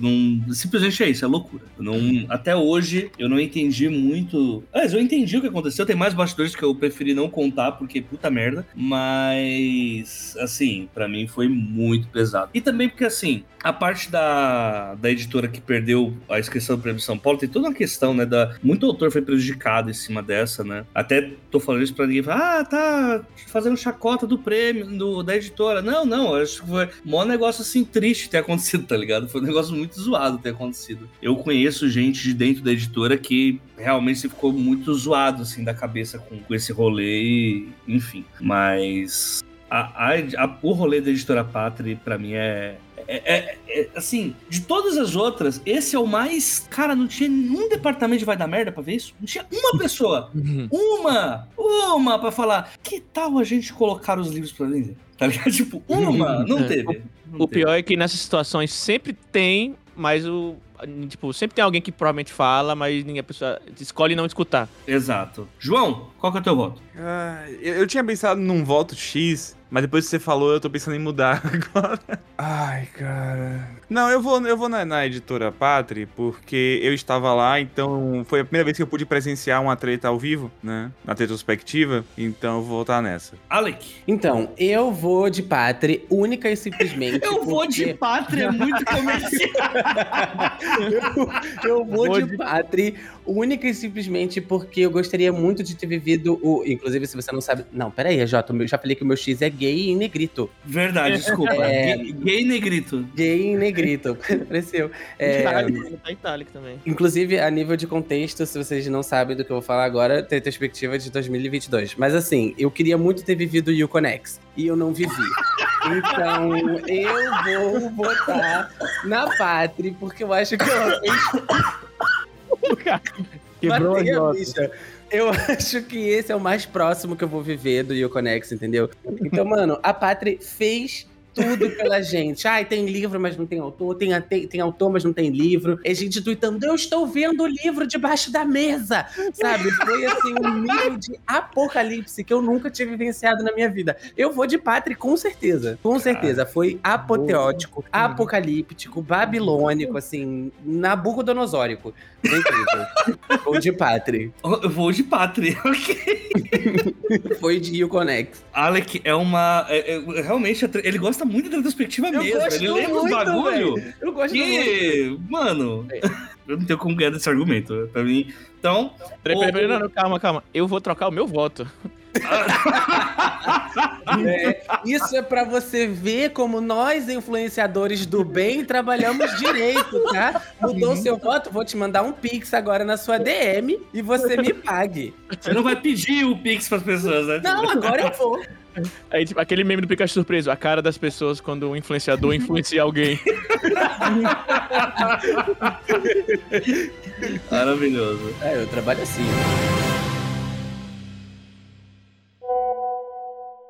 E o vencedor da categoria treta editorial é.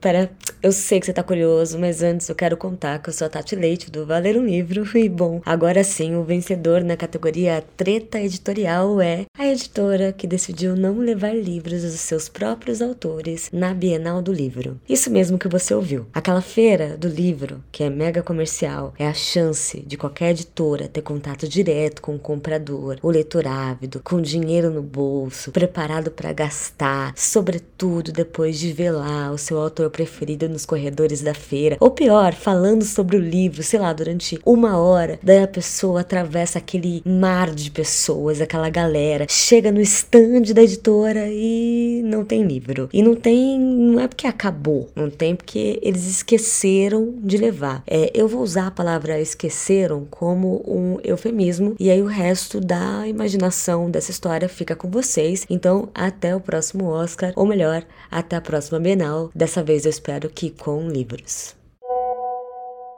Fala galera, tudo bem com vocês? Espero que este podcast te encontre bem. Aqui quem fala é a Adri, Sou agente literária, disseminadora de literatura jovem brasileira e, obviamente, uma grande fofoqueira. Recordando aí, para quem não lembra, na Bienal do Livro de 2023, né, que foi aqui no Rio de Janeiro, a editora simplesmente, até onde se sabe, não levou ou não colocou para vender, né, não sei o que é pior, os livros de vários autores brasileiros da casa. E ainda teve a grandíssima coragem de publicar uma agenda retroativa, avisando que haveria sessão de autógrafos dois ou três dias antes da publicação da agenda. Até agora eu tô tentando processar essa informação. É, ou seja, né? Além da gente ter que viajar pra Bienal, a gente tem que viajar no tempo também. Quem amor? Fala aí pra mim, né? É de uma grande coragem, né? Fora o, o desrespeito e responsabilidade com o trabalho dos autores, né? Porque a gente sabe que a vida do autor aqui, né, no Brasil, não é fácil. Principalmente porque a maioria deles não vive de escrita, né? Então, assim,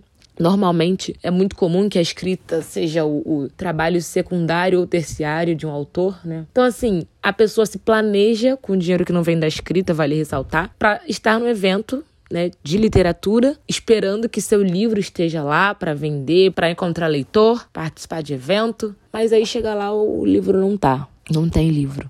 Como é que faz? E, e o psicológico fica como, né? É a valorização do autor brasileiro não tem. Enfim, um grandíssimo descaso, né? Os autores que também estavam na programação oficial do evento não teriam seus livros disponíveis para venda. Então, assim, fica aí qual é o objetivo? Né? E detalhe, a empresa aí que carrega um título de publicar uns livros de autores brasileiros, né? Publicar não, de vender, de produzir. Só que vale ressaltar que produzir tá diferente, né? De vender. Produzir, produziu, né? O livro tava lá, pronto, mas na Bienal acho que faltou, faltou essa parte, né? Sendo que a Bienal é um evento comercial, né? Um evento para vender. E digo mais, o maior evento do nicho. Para ganhar dinheiro, bufunfa grana, porque vamos falar bem a verdade, né? Todo mundo sabe que livro é produto produto. Livro é produto, livro dá dinheiro, então, enfim. Eles meio que optaram por não vender, não ganhar grana, entendeu? Eles acharam de bom tom fazer parceria com a empresa que está dentro da própria empresa e não vender determinado e principal produto da empresa. Ou seja, uma definição perfeita aí de tiro no próprio pé, na prática, ao vivaço na Bienal pra gente, né? Que ficou assistindo lá, passando raiva pra caramba. Enfim, eles até falaram, na verdade, que ia vender livro, mas somente no horário da sessão de autógrafos. Mas aí e o, o, livro que, que vai vender anteontem? Não sei como é que vai vender. Não vai, né? Ficou faltando aí, né? Daí eu fiquei pensando também que, na minha grande cabeça aqui,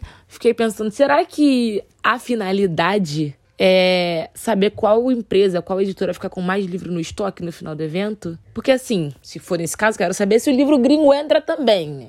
For, tem que ser livro de todo mundo. Todo, todo livro publicado na casa. Enfim, né? Fica aí, fica aí o questionamento. Que além de fazer uma viagem para Bienal, nós, autores, leitores, profissionais do livro, para acessar livros dos nossos amigos, né? Dos nossos, enfim, autores que a gente admira, a gente tem que fazer uma viagem no tempo. Então, assim, tinha uma máquina do tempo na Bienal e ninguém contou. Porque, assim, se tivesse contado, a gente podia, né? Entrar lá e corrigir umas coisas, né? Principalmente o fato de que não funciona vender livro anteontem, entendeu? Livro ontem, livro anteontem, a gente só consegue vender agora, entendeu? Enfim, né? Publicaram aí essa nota que foi péssima, né? Vale ressaltar. E também caiu o lembrete de que, um, não é favor para editora nenhuma publicar livro de autor, muito pelo contrário. Seria então favor do autor publicar na editora, porque assim, sem o livro não tem editora, entendeu? Então o favor, se fosse um favor, obviamente, né, seria do autor para a editora, né? E segundo, né, que é muito mais educado assumir que errou para não repetir o erro, levar e o lembrar para, enfim, lembrar para não repetir. Pagar indenização para os autores é bom também, não sei como é que foi essa parte aí, mas pô, a gente gasta uma grana, uma grana que a Bienal do Rio de Janeiro é longe a beça, né? E aí a gente leva prejuízo, né? Os autores aí, amigos e conhecidos, né?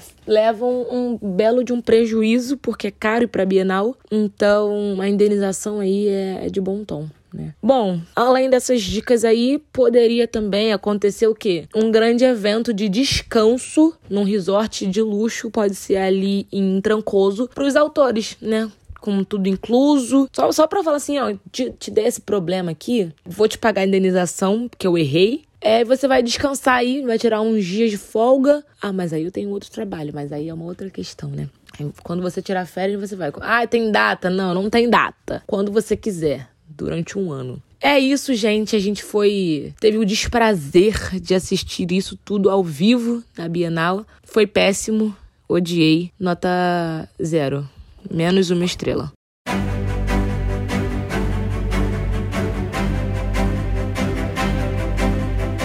Próxima categoria: O Fantástico Mundo dos Puritins. Categoria essa que foi a categoria que eu profetizei da retrospectiva passada, em que eu falei: essa porra tá crescendo, os puritins estão indo à loucura e isso não está sendo legal. Uhum. E agora a gente tem, né, o resultado disso. Eu vou começar aqui destacando aquela que não será votada, né? É, Puritim entra em colapso ao ler Chico Buarque. E tinha um, uma, uma Puritim, ela viu uma Puritinha. passagem. É uma Puritinha. ela- Uma puritinha, quase que virou o oposto de puritinho. É, exato. ela descobriu que o Chico Buarque, que não é um cara que tá escrevendo pra crianças, tá ligado? É, Uhum. Tem cenas de sexo no livro dele e ela olhando assim, super chocada, tipo, a pessoa que tá revoltada porque tomou spoiler do filme do Clube da Luta, tá ligado? Meio que é essa vibe e ela foi a quarta votada do público e por isso ela não entra no, no rolê, mas, cara, tudo aqui vai nessa linha. É gente que leu Dark Romance e o pessoal quis bater, gente que tava lendo Monster Fucker e foram falar merda também. Mas vamos lá, as três mais votadas. Essa minha o Alec já voltou. Já. Eu já votei, gente. Eu já votei, porque eu sou uma pessoa que. Eu sou assim, gente. Eu sou uma pessoa proativa. É isso, moleque. Ok. Tô sentindo Bom, falta do seu, do seu alter ego aqui, Alec. Que é, é alter ego. Ah, não. Não. Ela tá dormindo, deixa ela quietinha. Ah, Quais são as categorias? A primeira, vale publicar hot de padre na Sexta-feira Santa. Vale! Que é- Uma autora, ela publicou um hot entre padre e freira na semana da Sexta-feira Santa e levou o Twitter ao grande debate se é justo fazer isso, não é uma heresia. Veja só, né? Hot de padre com freira na Sexta-feira Santa. A segunda é Puritins Malafires e sua cruzada eterna contra o Hot. Post denunciando o book crente e sua eterna campanha contra a literatura erótica. Mais uma pessoa escrevendo livro erótico e, e o pessoal fala: ah, isso não é literatura, isso não é. Enfim, né? As pessoas são loucas. Porque tem um negócio, né, com sexo, é uma coisa estranha, né? Sempre é nessa vibe, assim. E a- a- talvez acho que seja o melhor título Uhum. de toda, todas as tretas que teve em 2023, que é Reaça dos Livros versus Beisola do OnlyFans, que é... A grande treta é, a Reaça dos Livros tava fazendo, printando, expondo a Beisola do OnlyFans, que é uma pessoa que trabalha agora com privacy, né, vendendo a própria imagem e tal, compartilha isso com o seguinte texto. Será quantas vezes ela precisou repetir isso para se convencer? Qual é esse limite? Porque a Beisola, ela defende que ela não tá se prostituindo, ela tá vendendo a imagem dela, né? E aí é um longo papo, mas o grande diálogo vem logo a seguir, que é a Beisola falando o seguinte: "Tá bom, fofão, já entendi que você quer lacrar. A culpa não é minha que você decidiu virar youtuber de livro ao invés de puta". Aí a resposta que vem depois disso é: "Para o seu conhecimento, é booktuber, babaca". Isso pra mim é o que quebra. Meu Deus, Eu- isso é, é muito um diálogo de uma criança de 12 anos, tá ligado? Eu sou booktuber, tá? tipo, bicha. Ai, meu Deus. então vamos lá, gente. Das votáveis aqui. Número 1, um, vale publicar Hot Padre Sexta-feira Santa. Número 2, Puritinhos Malafares e sua cruzada eterna contra o Hot. Número 3, Reaça dos Livros versus Beisolas do Olifants. Alec, ele votou antes de, de ser hora de votar. Explique, seu voto. Então, gente, vamos lá. Primeiro, eu gostaria de fazer a minha menção honrosa pessoal, que é a da Reaça dos Livros, porque, gente, só o Brasil poderia servir essa treta. Reaça dos Livros e Beisola do OnlyFans, mano. Tipo assim, sabe quando você digita, tipo, olá no seu celular e, e clica no meio com todas as sugestões? Esse título parece que é isso. É, é- é- é- é perfeito, perfeito. Essa é a minha menção honrosa, tá? Mas eu vou ter que dar o meu voto pra Lady Gaga dos livros, gente. É tipo, é um hot na Sexta-feira Santa com o padre, tá ligado? Se vocês não sabem, a Gaga lançou Judas na Sexta-feira Santa. Então, tipo, tudo que eu precisava era disso. Inclusive, eu não li essa, essa, essa atrocidade, tá? Essa abominação. Desculpa, moça, mas, mas é. Mas eu fiquei sabendo, eu fiquei sabendo de detalhes do que é feito com a água benta no livro. Conte, conte, por favor. Eu fiquei sabendo do que é feito com água benta e, mano, vai ter que. O meu meu voto é pra esse, entendeu? Não, não tem como, é contra a minha natureza votar em outra coisa. O meu voto vai na Lady Gaga dos livros. A gente tá falando de higienização pessoal com água benta? Antes fosse. Meu Deus do céu! Antes fosse, mas o meu voto vai pra Lady Gaga dos livros, com certeza. Ok. Já, já que fala que não quer elaborar. Tipo, Não, é não isso. vou, gente. Realmente, eu, como uma pessoa ali, entendeu? De berço cristão, não posso nem falar isso, porque. Vamos lá, vai, bota alguém aí, por favor. Faz seu voto ali. Eu, tô- eu vou, eu vou. Eu vou de reaças do livros vs pessoas do OnlyFans, porque eu não vou deixar o Alec e suas, e suas é, explicações maravilhosas me, me influenciarem mais uma vez, tá? Então. Não vou deixar ele fazer o trabalho dele.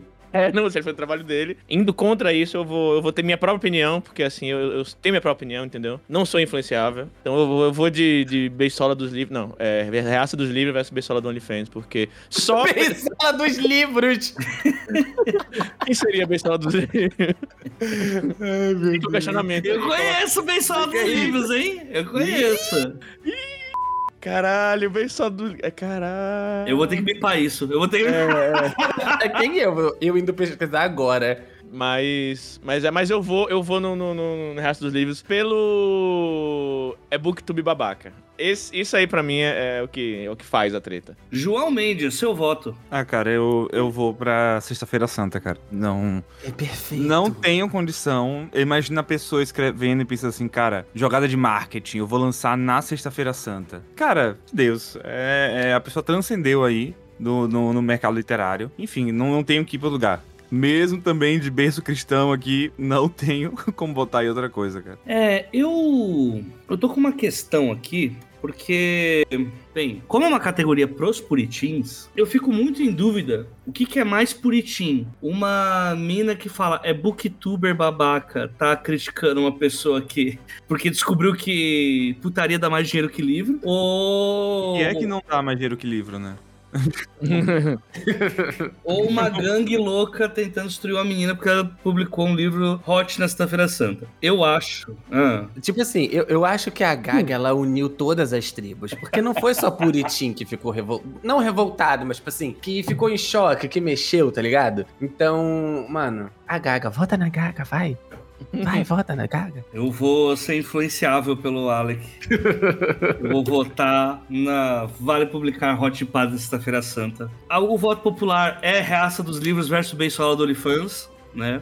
Mas como nós temos três votos contra dois, ganha Hot na Sexta-feira Santa. É, vencemos! É Aí, nóis, família. o bem Vamos mais hot na venceu. Sexta-feira Santa. A democracia perdeu. Não, mas, mas é aquilo também. Eu acho que a gente tá falando hot na Sexta-feira Santa, que não sei o quê. É importante falar que é um hot de padre Sim! na Sexta-feira Santa. Com porque- freira, né? É, exato, gente. Água benta. Tipo, entende? Então, mano, é, é disruptivo, tá ligado? É isso.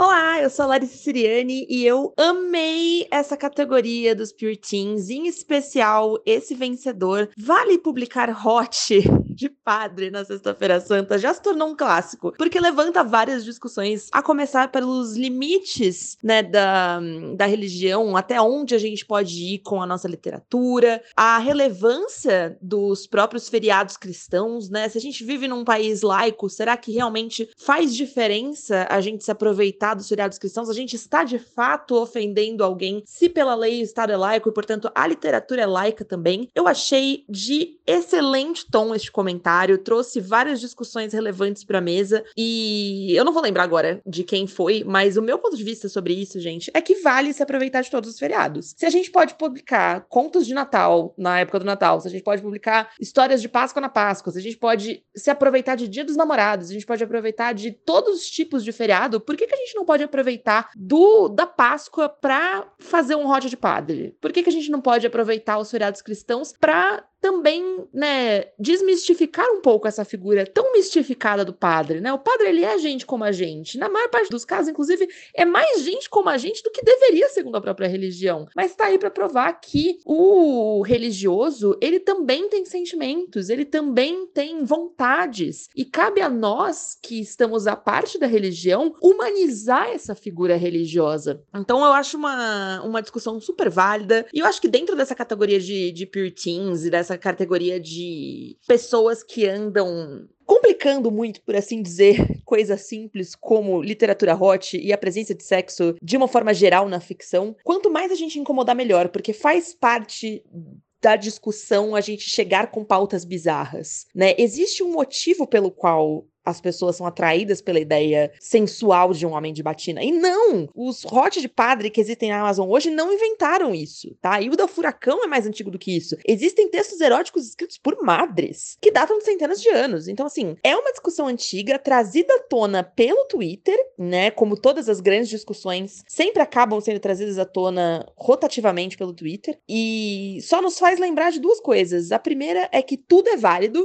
no, no, amor e na ficção e na guerra, tudo é válido. O Estado é laico e, portanto, a literatura é laica também. Então, se você que está me escutando aqui tem vontade de lançar um pornô de Papai Noel na época do Natal, um hot de padre na Sexta-feira Santa, por favor, sinta-se à vontade. A literatura é o seu parquinho. Faça uso disso e manda pra gente ler também, porque fiquei curiosa agora pelo hot de padre, confesso.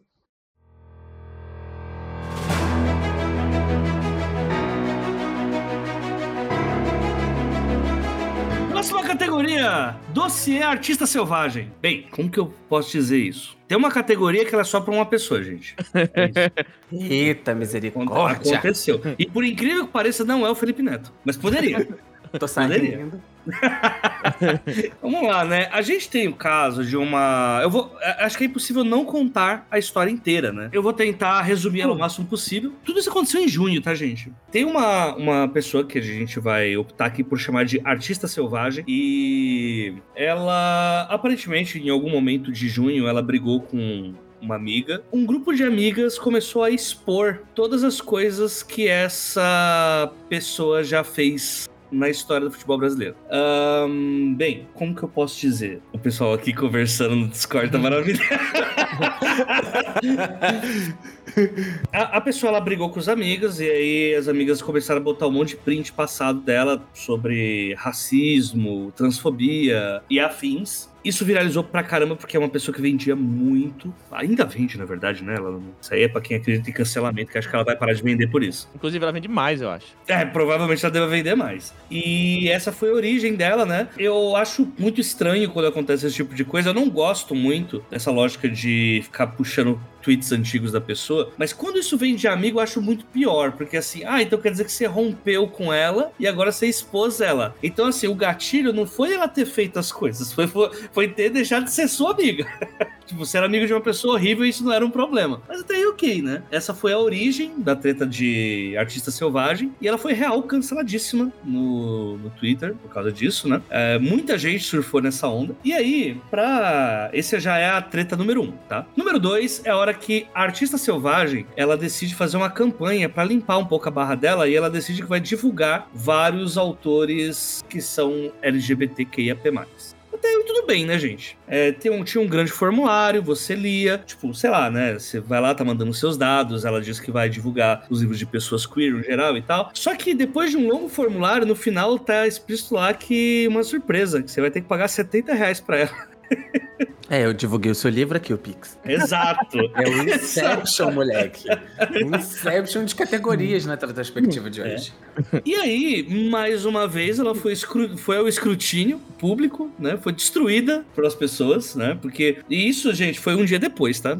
tipo, foi, ela foi cancelada dois dias seguidos por motivos diferentes. Uh, depois disso, começou a surgir coisas de plágio que ela fez, e assim, as histórias dela, tipo, com o filho do Chuck na capa, com o design do filho do Chuck, uma mão amarela com quatro dedos segurando uma rosquinha. Pra quem sabe que desenho é esse, tipo, isso está lá no livro e tal, né? Tipo, várias, vários plágios mesmo de identidade visual. Novamente, o pessoal foi de voadora na cara dela, né? E aí, a gente tem a editora dessa artista selvagem se pronunciando, falando sobre. Era basicamente. Eu vou chamar ela de editora quase. E que. É uma editora que ela falou nossos valores e fez um grande fio é, mostrando os valores da editora que na verdade não diziam absolutamente nada, Parecia super escrito pelo chat GPT, vale dizer. Eu fiz um tweet, eu coloquei assim no, no chat GPT. Eu sou dono de uma editora, minha, minha autora fez merda, como é que eu posso me retratar, né? E o chat GPT fez um texto muito melhor. E a editora ela tirou o cu da reta Basicamente foi isso. Meio que tacou tudo na, na autora, só que não abriu mão de ter a autora. Então, assim, basicamente, né, falou que ia fazer alguma coisa e não fez nada. A partir daí, mais coisas do passado da artista selvagem são divulgados, inclusive uma amiga que ofendia minorias junto com ela. Tudo isso um dia depois é revelado que na verdade a amiga e a artista selvagem eram a mesma pessoa. Então a gente assumiu agora um plot Kubanacan na história, é um plot Orphan Black, né? Todas as pessoas são a mesma e ela realmente tinha multicontas pra ficar ofendendo minorias. Isso me lembra aquela treta, não é literária, da, da menina das marmitas, se você lembra. Nossa, sim! Ela fez uma live com filtro pra aparecer uma pessoa diferente, só que era a Sim. mesma. Ah, sim, que ela, ela inventou toda uma empresa lá, né? É, Ela inventou do ser humano. e ela fez uma live com um filtro horroroso, assim, tipo, passando por outra pessoa, enfim. Pois é. E aí, beleza, depois a artista selvagem ainda assim, ela anuncia que ela foi convidada para Bienal para participar de uma mesa com vários autores que destruíram ela durante o ano, né? Isso já em agosto, né? Novamente o Twitter para pra, meu Deus, ela não pode ser convidada, não sei o quê, pipipi, popopó. E a editora compartilhando lá de boa e tal. Eu fiquei sabendo, a boca pequena, que a editora não convidou, a autora foi por conta própria, e aí a editora só tava compartilhando as coisas. E aí, termina com o artista selvagem é, processando todas as pessoas que exporam ela. Por- até por isso estou chamando de artista selvagem, não pelo nome. É, de todas essas histórias, é, que eu resumi muito bem, porque assim, é, muitas nuances, Sim, a gente tem das mais votadas. Número 1, um, Artista Selvagem e o Publi Sem Aviso. Número 2, Artista Selvagem e a editora Sem Cuna Reta. Número 3, Artista Selvagem e a Síndrome de Orphan Black. E a 4, Artista Selvagem e o Convite Amaldiçoado para a Bienal. Alguém tem algum comentário a fazer sobre tudo isso que eu tenho esquecido? Porque é muito longo assim o rolê. Então, vamos lá. Mais uma vez, gente. Eu pude, eu tive a oportunidade de viver o Uconex. Eu vou votar pro convite da Bienal, com certeza. Porque toda vez que a gente passava lá na frente, toda vez que eu tinha contato com alguém que tinha passado lá na frente, era comentado sobre, sobre a selvagem. Era comentado sobre. Trouxeram a, a transfóbica? Trouxeram a racista? Porque meio que é isso. Aí Então, alguém mano, grita de fundo: Meu Deus, a J.K. Rowling tá aqui! É ela, a autora do Harry Potter. E com certeza, gente, eu vou ter que votar no da, no da, da Bienal. Mas eu confesso que eu fiquei um pouco dividido ali no, no negócio da Orphan Black, porque isso foi atualização, inclusive. Eu não sabia disso. Então, eu fiquei um pouco tentado a votar nela pelo quesito novidade, pelo quesito inovação. Não, é twist, twist Exato, total. Um dia é quentinha pros, pros, pras pessoas sem teto, outro dia é Orphan Black, entendeu? então, mas eu vou votar com certeza aí na, na Uconex. E, no- e, e também tem um processo que também eu acho que é um. Acabei de falar o termo, meu Deus. Uma menção honrosa. Vamos lá, então. É. Nossa, Eu perdi o meu Botou ali. X, Clay! Eu esque... Achei. João, qual é o teu voto, meu lindo? Putz, cara, é- essa história é tão macabra, velho, que. Véi, não, é muito Macabra! Macabra! É um nível subterrâneo de treta. Véi, é, muito. É muito. É muito eu lembro que assim, a cada dia nossa. piorava, sabe? E a cada vez que parecia que não podia. Tipo assim, sei lá, esse negócio de você, cara, some, passa um tempo, espera o pessoal esquecer e volta. Não era tipo assim, vou produzir mais pra que me perdoem em, em uma semana, tá ligado? Foi muito bizarro. Cara, eu não sei, velho. Assim. Não, e teve mais coisa ainda, né? Porque, tipo, teve, teve. uma tem- pessoa que fez uma live Eu ia com comentar ela. isso, mas ia comentar na boca que- miúda. Teve assim. negócio do. do Um beijo do- pro Jesus dos livros, inclusive. Jesus do livro, gerou, gerou Jesus do livro por causa disso. Teve também que ela. Acho que ia, relan- ia relançar um, um- um livro dela. E ela Com falou: não. É, é, tipo, vou relançar meu livro, agora eu vou colocar negros. Tipo, A biografia dela é um livro de horror cósmico. sim. Eu adoro quando a Jota ele vai rindo, ele fica sem força. E aí, vocês que estão ouvindo, vocês não têm o prazer que é ver o AJ durante a retrospectiva. Mas chega um ponto que a gente só vê a testa dele, de tanto que ele vai perdendo as forças. Ai, meu Deus. Não, cara. Não, mas acho que o que é tenso também nesse caso é, é, mais uma vez, acho que as editoras não estão prontas pra lidar com o cancelamento de autor, tá ligado? Porque elas ficam muito divididas, ficam tipo, ah, não vamos falar nada. Não, faz uma nota. Não, pede desculpa. Pede desculpa, mas convida. É. Não, agora expulsa. Não, agora. Não sabe o que fazer, Não, tá faz uma coisa aleatória, vê como é que o público responde. É, aí o público critica, não, volta de novo. Critica, É. volta. Mas eu vou voltar na Orphan Black mesmo, porque esse, esse carpado eu não tava sabendo. E sabendo agora, eu. eu- é muito, muito, muito bizarro. Então, meu voto vai pra Orphan Black. Thiago Lee. Eu vou, ter, eu vou ter que botar na editora assim, o na reta, porque assim, os, os replies foram, foram, foram ótimos, assim. O, o, o Alec né, fez uma, um reply, um- uma edição do, do, do texto da editora lá muito bom, que assim, Inclusive, eu vou até dar RT nesse tweet pra trazer ele de volta. Sempre bom. Foda, lembrar. né? é, foda, né? Eu vou, eu vou na editora, na editora quase. porque- Bem, a minha é a da Orphan Black. É a síndrome de Orphan Black também. Porque pra mim é. Assim, eu, eu gosto. O que pra mim, o único motivo de eu ter feito uma categoria só pra isso foi por causa dessa parte. Porque o resto era só um dia no Twitter. Um dia na rede da saúde mental. Cancelamento, loucura, gente doida, Napoleão de hospício, essas porra tudo aí. Quando vem o ela e a amiga são a mesma pessoa, aí me ganha demais. No entanto, a gente tem um voto do Alec pra Bienal e o voto popular. A Síndrome de Orphan Black tem dois votos, mas como o peso 2 é do voto popular, então a democracia venceu e a categoria vencedora é Artista Selvagem e o convite amaldiçoado da Bienal. É. Viva. O que- Viva o que aqui, né? A gente comemora o que aqui? A gente só sai perdendo nessa categoria. Uhum. Nem quem ganhar, nem quem perder, mas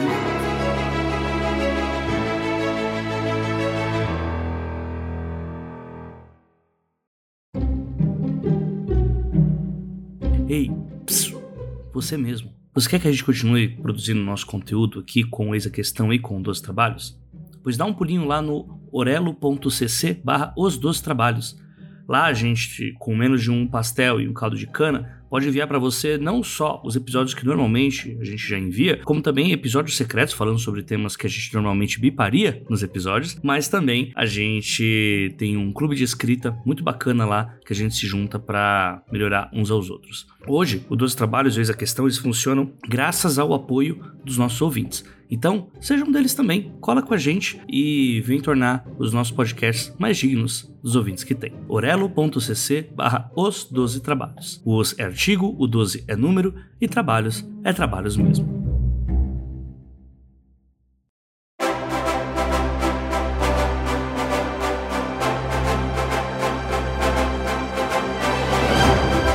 Categoria. Mas o que, que aconteceu aqui? Vamos lá, para essa categoria, é a categoria que sobrou porque não tinha como dar uma nomenclatura para essa categoria. Muitas coisas estranhas que rolaram e a gente só fica. "Eh, Gente, por quê? Vamos lá então. Menção honrosa, né? Menção honrosa ao Chico Buarque dando um shade no Bolsonaro. Ele recebeu o prêmio Camões, finalmente, que já tinha ganho há muito tempo. E o Bolsonaro não quis dar o prêmio para ele. E aí o Chico Buarque ele tem um vídeo agradecendo pro, ao Bolsonaro por não ter sujado o diploma dele com a assinatura. Foi bem fofinho e eu acho que ano passado seria muito mais engraçado do que tá sendo esse. Quando a gente tava cracudaço de política com as eleições. Vamos lá pros nossos nomeados aqui, que serão votados. Arroba faz comparação engraçada para justificar os bookstands burros. É um leitor que ele fez uma, uma crítica, ele faz a pergunta, se os livros tornam as pessoas inteligentes, sendo que os povos orais têm visões inteligentes sobre o mundo, enquanto bookstands são burros pra caralho. Adorei a raciocínio. Ela vai longe e volta assim. Quebrou o João Mendes. Caralho, é muito bom, velho. Essa demora a cair um pouco, mas quando cai, ela cai que vem, mano. Ela cai com força. Cai com força. Segunda, lista da FUVEST gera polêmica no Mojo Dojo Casa House da literatura brasileira. O escritor Antônio Prata se manifesta dizendo que a escolha de mulheres é o mesmo que excluir grandes nomes masculinos da literatura. Para quem não sabe, a lista da FUVEST, dos próximos três anos, quando acabar a atual lista, né, ela é- se renova de três em três anos, ela vai ter só mulheres, né, como autoras para serem lidas. E teve uma galera, assim, da esquerda, até, não, até isso não me afetar, sabe? E aí ficaram muito putos com isso, porque acham que ah, colocar só mulher tá apagando o nome dos, dos homens que sempre tiveram das listas da FUVEST, né? E aí eu apelidei de Mojo Dojo Casa House, que é um texto feito pelo Antônio Prata e foi, se eu não me engano, compartilhado pelo Marcelo Rubens Paiva também. Marcelo Rubens Paiva tá de parabéns esse ano, viu? Tá de parabéns, tá de parabéns mesmo. Só- Gabaritão. Só opiniões, assim, ótimas. E o terceiro, biógrafos de Fernando Pessoa e a piroca da discórdia. A rinha de biógrafos acontece com base em traições, racismo, virgindade do Fernando Pessoa. São dois biógrafos com biografias diferentes e que têm informações que conflitam entre o Milton, né? Então, se ele traiu, se ele não traiu outras pessoas, se ele tinha, se ele era racista ou não, se ele era virgem ou não. Mas o que chamou a atenção do nosso querido Rodrigo Casarim de novo ele compartilhou isso, é que tava tendo essa discordância, essa disputa pra saber qual era o tamanho da piroca do Fernando Pessoa, né? Que é uma informação muito importante, né? Sim, claro. E que, inclusive, eu, eh, fica, né, pi- piadas de literatura. Ah, qual pessoa que tinha a piroca grande e qual que tinha a piroca pequena? Fica aí o questionamento. Qual dos alter egos? É, qual dos alter egos estava mais pirocudo das ideias? Esse é o ponto. Hum. Vocês já perceberam que o nome Fernando Pessoa segue a mesma lógica que o Mickey Mouse? Meu Deus do céu, Lee. Mano! Nenhuma dessas informações está na Bíblia. Não, eu, eu, eu gosto, tipo, o AJ, o AJ tá, que, que perdeu tudo, o Alec tá aqui, tipo, meu Deus, o que aconteceu? E, e- e João Mendes continua, continua posturado e calmo ali. tipo, não fui afetado com essa informação. Eu vou encomendar uma ilustração dele vestido de Mickey Mouse. Mano, Aonde? Mickey Mouse com óculos do Fernando Pessoa. caralho. E, e, e- e bota do lado o André Dahmer também. o cabelinho louro e aquele óculos ridículo. e uma IA do lado. O que aconteceu Não, vai aqui? ser feito numa IA. É isso. Caralho. É, exato, é isso, é isso. Ai, vamos lá pros votos, então. João, você que é o que tá mais animado entre nós, peço desculpas por. Nunca mais o João vai vir pra ter perspectiva. Cara, eu vou com o Mojo Dojo Casa House porque eu não entendi qual é da que é ainda, tá ligado? tipo, ah, tem mulheres na FUVEST. O povo deu uma cambalhota pra trás que eu não entendi nada, tá ligado? Tipo, o pessoal ficou muito mordido. Muito. E eu fiquei, gente, caralho, não sei, achei muito estranho. Muito estranho. Parece tipo assim, caralho, estão matando homens, sabe? Tem homens morrendo em praça pública. Estão executando. Enfim, aí eu vou, voto nessa. Achei muito, muito exagerado. Achei uma resposta muito exagerada. Uma coisa que eu acho que já deveria ter tido, sabe? Há muito tempo. Alec, Cara, muitas questões, muitas perguntas. Questões. Mano, ai, eu fico entre votar na piroca e votar no povo com tradição oral. puta, vai, foda, né? É, véi. Não, essa, as três estão de parabéns. As É. três estão de parabéns. Então, então. E agora? Eu acho que. Mano, eu acho que eu vou de. Eu, eu vou votar na piroca. Eu vou ter que votar na piroca. Eu acho que, assim, é, é- é inteligente, sabe? Eu acho que é uma discussão muito pertinente se o, o Fernando Pessoa tinha ou não comido alguém. Definitivamente eu vou votar na. na... Na piroca, piroca do, do, pessoa. do Fernando Na piroca pessoa, na pessoa piroca. É isso. A Alter Piroca. Alter piroca. É isso. Thiago Lee. Pela sagacidade, eu vou ter que ir no, no Buxtamburro, porque assim, é, como essa pessoa conseguiu fazer essa sinapse mental de, de- foi até falar de povos com tradições orais pra poder justificar, para poder dizer que o Buxton é burro É isso. e- e não, não, não desmerecendo o argumento da pessoa, inclusive. É, eu acho que, que para mim, para mim pegou um pouco, assim, eu vou, vou ficar com essa. É, eu vou, tal como o João Mendes, eu vou no Mojo Dojo Casa House. Eu, eu também fiquei muito chocado, assim, com, a, com todo o rolê. E, real, assim, tipo, eu também tô nessa vibe de, cara, mas esses caras não são inteligentes, esses que estão falando merda? Tipo, e tá sendo meio que, é quase, pra mim tá sendo quase um replay de, de tempos de Covid, a gente descobrindo que médico também é burro, tá ligado? Tipo, a gente tem que normalizar a burrice do escritor também, tá? Acho importante. Então, a gente acaba tendo aqui. O voto popular também foi lista da FUVEST, já era polêmica no Mojo Dojo Casa House da Literatura BR. E ela é a vencedora dessa categoria. Yay!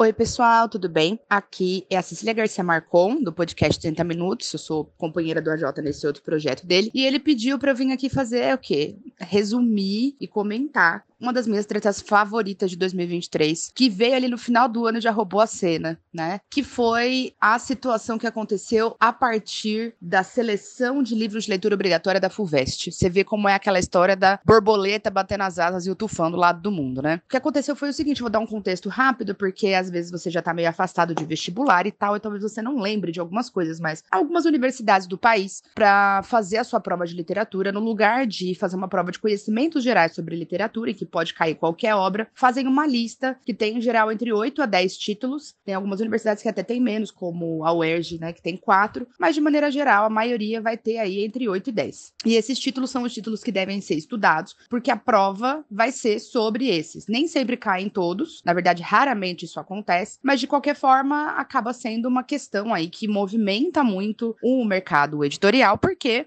um livro que aparece nessas listas fatalmente vai ser bastante comprado, porque as pessoas que vão prestar é, raramente vão atrás dele em bibliotecas, enfim. Muitos deles já estão em domínio público e tradicionalmente os títulos mantinham ali os grandes medalhões, né? Então, Machado de Assis, Fernando Pessoa, Drummond, Guimarães Rosa, Graciliano, às vezes a Clarice Lispector, às vezes a Cecília Meirelles. Nos últimos anos foram acontecendo mudanças, tá? Quem trouxe primeiro essas mudanças aqui no estado de São Paulo foi a Unicamp, propondo gêneros diferentes. Então, começou foi quando eles colocaram o Sobrevivendo no Inferno, né, para fazer um estudo de poesia para cair na prova. Aí agora estão algumas músicas selecionadas do Cartola. A Unicamp trouxe a Alice do das Maravilhas, é, trouxe a Paulina Chiziane com Niquete. Então, essas mudanças já vinham acontecendo. E elas vinham num sentido de buscar tornar essa lista cada vez mais diversa e cada vez menos focada exclusivamente no que já está sendo trabalhado há tantos anos e no que já tem um status não retirável, né, de perfeito, consolidado, de clássico. Então, quer dizer, você não precisa colocar Machado de Assis na prova. Você pode, mas assim, também não ter na prova não significa que não vai cair no Enem ou em outras tantas provas, ou que você não vai ler mais Machado de Assis. Essa é uma parte que parece trivial, mas que o Antônio Prata não entendeu. Olha só o FUA. A FUVEST fez uma mudança. Eles tinham divulgado listas do próximo triênio, que é como eles normalmente fazem, né? Cada três anos, né? Eles vão divulgando uma lista dos próximos três anos. E eles fizeram uma modificação em que eles colocaram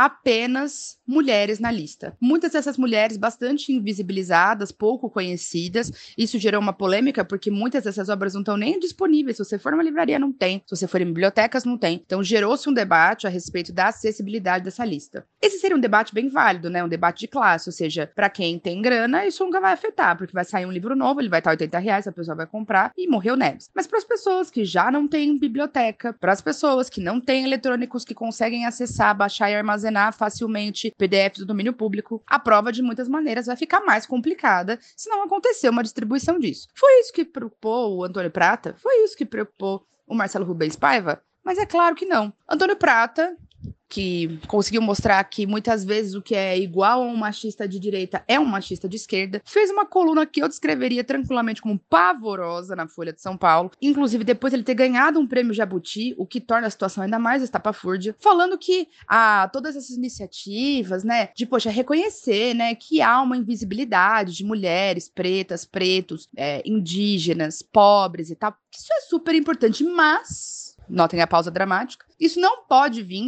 assim, custando ou que, que, os adolescentes, os alunos não entrem em contato e não conheçam a obra de Machado de Assis, de Drummond, pipipipopopó. Então tem várias burrices aí nessa afirmação. Primeiro, o fato de que se não tá na lista da FUVEST, as pessoas não vão trabalhar em sala de aula. De novo, não tem a menor ideia do que acontece numa sala de aula, de como funciona uma preparação, nada. Né? Segundo, uma ideia de que quando você torna alguém que está invisibilizado visível, você automaticamente apaga os que estão consolidados ali no altar né, da, dos clássicos. Uma coisa não tem nada a ver com a outra, dá perfeitamente para o aluno conhecer o Machado de Assis e, se ele for prestar a prova da FUVEST, ir lá e ler a Nízia, a Narcisa, a Sofia e assim por diante. Então, uma coisa realmente não tem nada a ver com a outra. Como se isso não bastasse, o Marcelo Rubens Paiva foi e deu um RT do tipo: ah, eu queria, eu penso a mesma coisa, mas como um homem branco cis hétero, achei que eu não podia comentar isso. Eu falei, ih, caralho, virou, virou MBL agora, comentando as coisas? O que, que é isso? Foi, foi um fuá. E aí, dessa situação toda, além da vergonha que ele passou, porque ele foi massacrado, inclusive, pelo Jefferson Tenório, que fez um texto magnífico, magnífico, falando: olha, culpa, isso é só uma lista de vestibular de um vestibular de São Paulo ainda. Todas as outras provas existem, existe o Enem, existem tantas outras provas e acessos, e assim, o ensino médio ele não se pauta só pela prova de vestibular, então,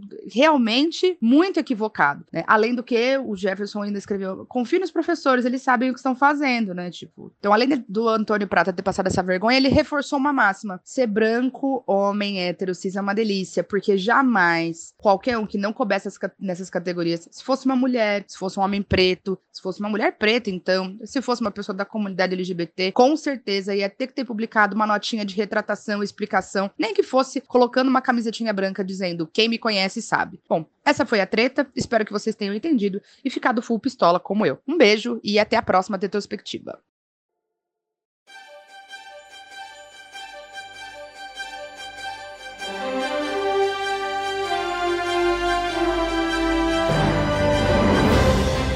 Categoria, Treta Jason. Quando você acha que ela já se foi, ela volta pior. Essa categoria, cara, ela já é uma categoria clássica já do- dos trabalhos, né? Porque tem muitas tretas que a gente acha que elas acabou, é só ali e depois nunca mais, né? Vai acontecer de novo. Eu vou começar com a menção honrosa, que é autor tenta mitar e acaba tomando na tarraxa. E essa é muito interessante porque é um autor que ele fez uma crítica de um livro que o livro era contado em tweets. E ele foi no Twitter comentar que o, o trecho do livro só significa que a arroba não sabia ler, né? A pessoa que, que escreveu não sabia ler. E aí a autora simplesmente jogou a cartada de Ah, mas na hora que você me pagou pra fazer publi do seu livro, eu, eu sabia. E aí. Falou? Falou? Foi a Falou. porrada. Falou. Foi a porrada. Porrada é a minha menção honrosa aqui, né? Que foi a quarta votada, né? Do pessoal. Mas vamos lá para as três mais votadas. Primeira, dia 5 de julho. Eu aprendi de não faz sentido. O youtuber Felipe Neto continua sua luta incessante por perder todos os pontos ganhos ao peitar Crivella, criando uma ideia errada sobre o motivo do e-book no Brasil ter preços abusivos, sendo assim espinafrado por toda a comunidade leitora. Estamos tocando em pontos sensíveis para Alec. O Eu, eu, já nem, eu já nem me expresso mais. Eu... Alec que tem passaporte na Netolândia. Né? E olha que o nome da casa dele é, Neto, é Netoland. Ah, cara, assim, eu acho que o, o Felipe, ele, tem, ele sofre de um, de um mal. Que é. Ele sofre de. eu não disse que é o único, eu disse que é um mal. É, eu acho que ele, so, ele sofre do mal que ele acha que todo mundo quer a opinião dele sobre absolutamente todas as coisas, tá ligado? E assim, a título de, de curiosidade, eu gosto muito do Felipe Neto, assim, eu acompanho ele desde que eu era mais novo. E eu sei que ele fala muita merda, eu sei que ele faz muita merda, eu sei que ele foi muito importante no ano passado, nos períodos aí de combate ao bolsonarismo. Só que assim, agora ele tem tempo pra pensar em outras coisas, né? tem que ser feita uma intervenção, tirar o Twitter da mão desse homem agora, porque ele só fala merda. Ele, ele só fala merda. Isso me chateia um pouco, mas enfim, cara. Elon Musk, faça alguma coisa. Por favor, gente, só um derrame no dedo dele. derrame no dedo é ótimo. É, é complicado, cara, é complicado. Eu achei que É. esse ano ia entrar o Book Floppers. Entrou? Essa não entrou, essa não foi Olha tão votada. Não foi tão votada. Eu vou Vamos sair, escolher, gente, eu não né? volto a mais. gente quer falar do Felipe Neto, é isso que é foda. É, então, teve esse rolê do Book, Book Floppers, né? Que ele, que ele ameaçou sair do Twitter porque. Do, do Instagram, né? Ele ameaçou sair do Instagram porque não aceitaram uma crítica escrota que ele fez pras pessoas. Foi do livro Biblioteca da Meia-Noite. Sim. Ele falou: se você gosta disso, leia mais livros, porque eu, como entendedor de literatura, eu falei: o quê? Não, e o mais engraçado é que ele, nos stories que ele fez, ele tava criticando pessoas que se dizem críticas literárias, pessoas que não têm embasamento nenhum, mas dão sua opinião na internet sobre os livros que estão lendo, que é exatamente o que ele faz. Não só o que ele faz, ele tava fazendo naquele exato segundo, sabe? É. ah, difícil, difícil. Muito difícil, muito difícil. Mas essa discussão ela foi parar até na capa da Folha de São Paulo, com direito a o André da. O André. Conte. Não, não, não o Damer dessa vez. O André Conte da Todavia fez um texto enorme explicando porque. O motivo dele ter feito isso é que ele queria falar porque não existia motivos para e-book ser caro, né? Como se fossem dois produtos diferentes. Sou uma pessoa que critica muito o preço de livro, mas e eu, como uma pessoa que critica muito de livro, posso falar que ele falou um monte de bosta. oh, meu Deus. Assim, tipo, não dá pra defender, tá ligado? A, a, crítica do cara era basicamente não tem papel, então tem que ser barato, tá ligado? Tipo, Bacana. É, Felipe, realmente ninguém nunca pensou nisso, assim, né? Mas esse é o ponto. Segundo concorrente aqui, Saraiva indo de Americanas, né? A livraria Saraiva, finalmente para alguns, ou que pena para outros, bateu as botas de vez, né? Depois de terem feito, junto com a Livraria Cultura, uma das maiores bolhas. Bem, provavelmente é responsável pelo Felipe Neto tá falando o que ele tá falando, né? E a quarta mais votada uh, é Jamie Zackel, aquele que ninguém nunca ouviu falar, queima o Maurício de Souza na ABL, dizendo que quadrinho não é literatura. Eu, como eu falei, o James, o James Eck é um cara que ninguém sabe quem é, né? Aparentemente tem uns livros de arquitetura, alguma coisa assim. E ele era um dos caras que podia concorrer à Academia Brasileira de Letras, né? E tava tendo esse burburinho do Maurício de Souza também concorrer. E ele fez a sua, o seu lobby contra o Maurício de Souza, dizendo que não é literatura. E, enfim, né? Aí gerou todo um debate. Ah, o Ciro Gomes dos quadrinhos ficou muito puto, queria falar para todo mundo que não era, não é literatura mesmo. Outras pessoas falaram que era literatura e foi uma loucura simplesmente porque mais um cara com pouca vogal no sobrenome resolveu dar suas opiniões que ninguém queria saber. Ah, então vamos lá, a gente tem aqui essas três. Número um, não faz sentido. Número três, Saraiva indo de Americanas. Número quatro, James Isaac, que eu queria nunca ouviu falar, queimando de Souza na ABL. Alec Costa. Tá, eu vou ser obrigado a votar no Nelipe Feto. Porque eu acho que. Ele tá ouvindo a música. Eu acho que isso coroa é assim, a, a, a, a, minha descrença com a capacidade que ele tem de descer cada vez mais fundo nesse iceberg de desgraça que ele cria toda vez que ele abre a boca para falar a opinião não solicitada dele a respeito de livros na internet, sabe?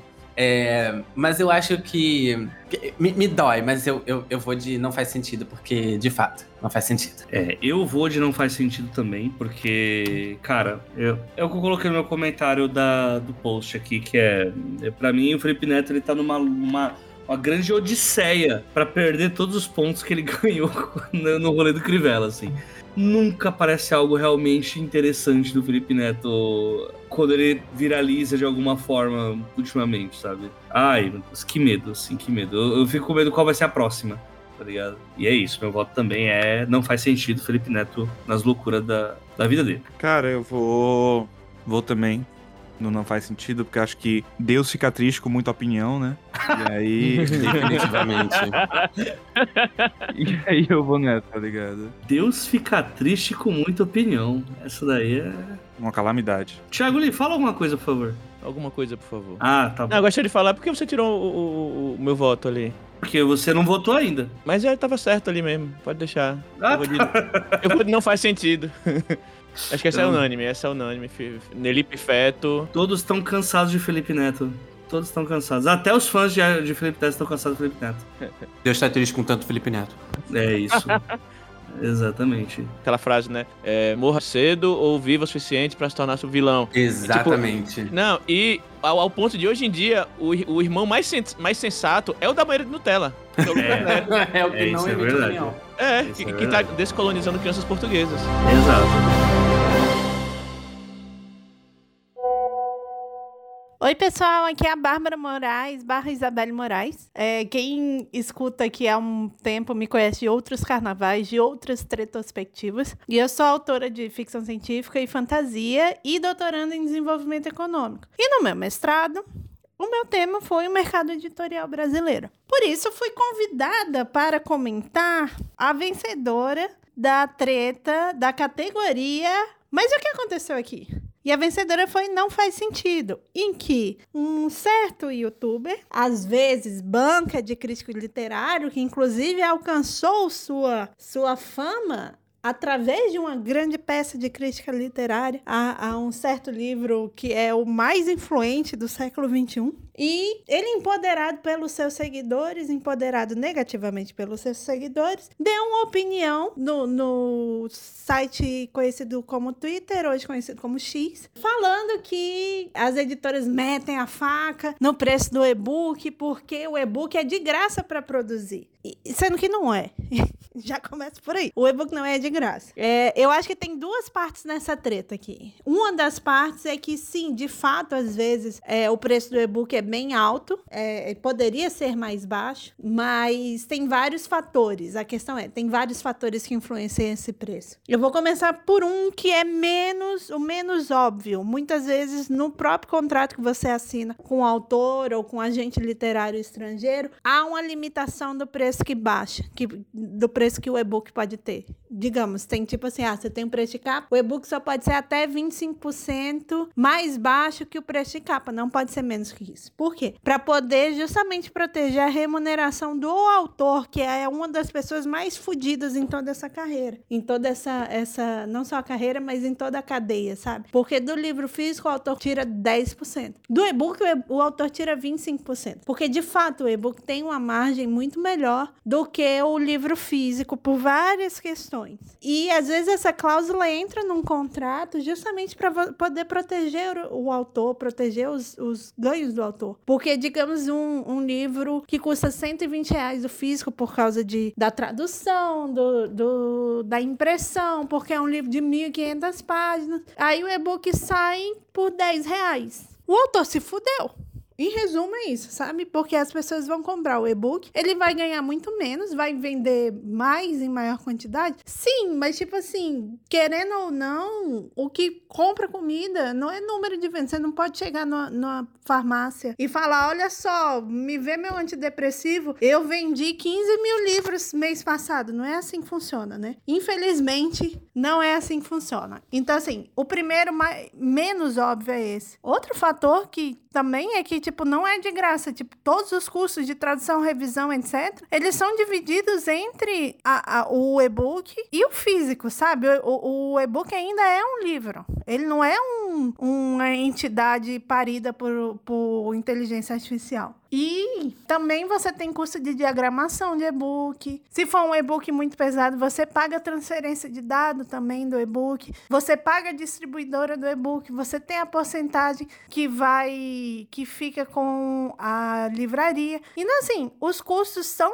um pouco diferentes, mas existem custos. Então, assim, não é tão tranquilo. Aí, uma coisa de todas essas tretas de democratização da leitura é que ninguém fala de biblioteca, no fim das contas. Porque se você tivesse um, o aparato estatal comprando uma caralhada de livro para distribuir, ou, ou então, tipo, um, um aplicativo que nem existe, né, da Biblioteca de São Paulo, o Bib- o Biblion, né? É, que permitisse você ler e-books e, tipo, escolher o que você vai ler, seria muito melhor. Porque é de graça, sabe? Tipo, tá embutido no seu imposto já, isso aí. Você não precisa necessariamente comprar um livro, sabe? Então, assim, eu, eu sempre sinto que essas, essas tretas, elas batem no lugar errado. Não é necessariamente o preço do livro. Até porque se, você, se o governo compra muito, o preço reduz, porque você aumenta a quantidade. Tipo, se você tem uma tiragem maior, o preço unitário do livro fica menor. Então, o preço final do livro fica menor. Isso em livro físico. E e-book, querendo ou não, é a mesma coisa. Se você sabe que vão ter não sei quantas mil vendas, tipo, não sei quantas mil leituras só da biblioteca, você já tem meio que garantido aquele custo que vai cobrir aquela parte do custo que você já teve, sabe? Então, assim, eu acho que a gente precisa focar no lugar certo e também parar de dar moral em pessoas, de, pra pessoa que só tem seguidor. Tipo, seguidor não, não é sinônimo de conhecimento, sabe? E é isso. Eu passei um pouco do tempo, mas tá tudo bem é, que esse ano as tretas sejam um pouco mais conscientes do fator política pública.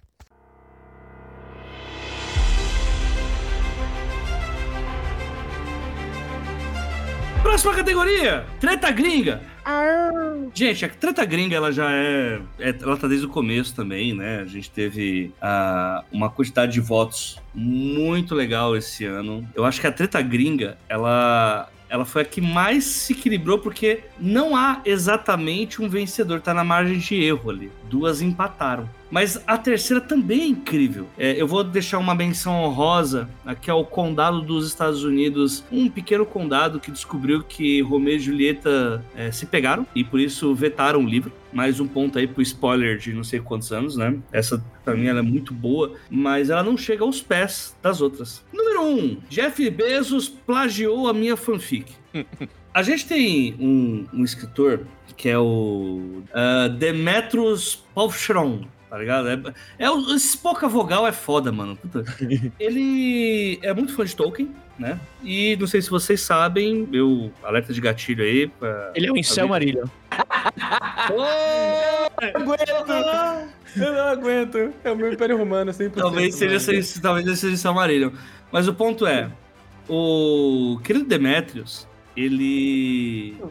Assim, o Tolkien morreu, gente. O Tolkien morreu. Aconteceu faz um tempo já. E o Demetrius, ele gosta muito da obra do Tolkien, né? Ele pode se dizer um incel marino. Ele foi pedir autorização para a família do Tolkien para criar uma obra aos moldes de Senhor dos Anéis, com os personagens que ele criou. Ele foi pedir autorização para a família do, do menino Tolkien. Eis que em 2023 é lançada na Amazon Prime a série Os Anéis do Poder. E o nosso querido, ou não tão querido assim, Demetrius, entrou com um processo contra a Amazon alegando que Anéis do Poder é um plágio da obra dele, que é uma fanfic de Senhor dos Anéis. Então, assim, é, eu, eu amo, amo muito o desfecho dessa. O desfecho não, né? Mas a cara de pau. Eu gosto muito. Gosto muito. Número 2. Fez campanha de avaliação negativa e perdeu toda a carreira.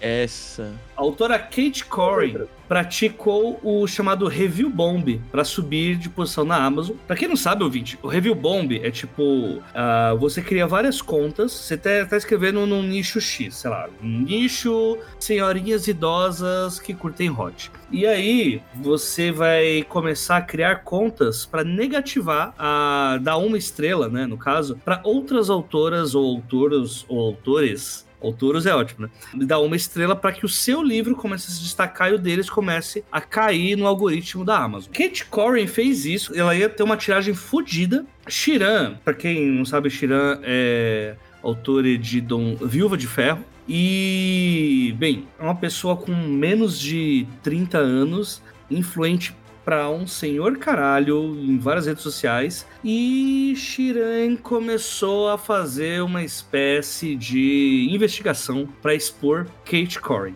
E aí descobriu desde. Tem um elemento Orphan Black aqui também, né? Porque tinha outras pessoas que ela se passava por elas para negativar os livros, uh, fazia resenhas ruins dos livros das pessoas. Tem coisas relacionadas a racismo, porque tinha uma, uma pessoa do grupo delas que é albina e ela colocava no, no livro uma vilã que era meio que chamada de cobra albina. Sério.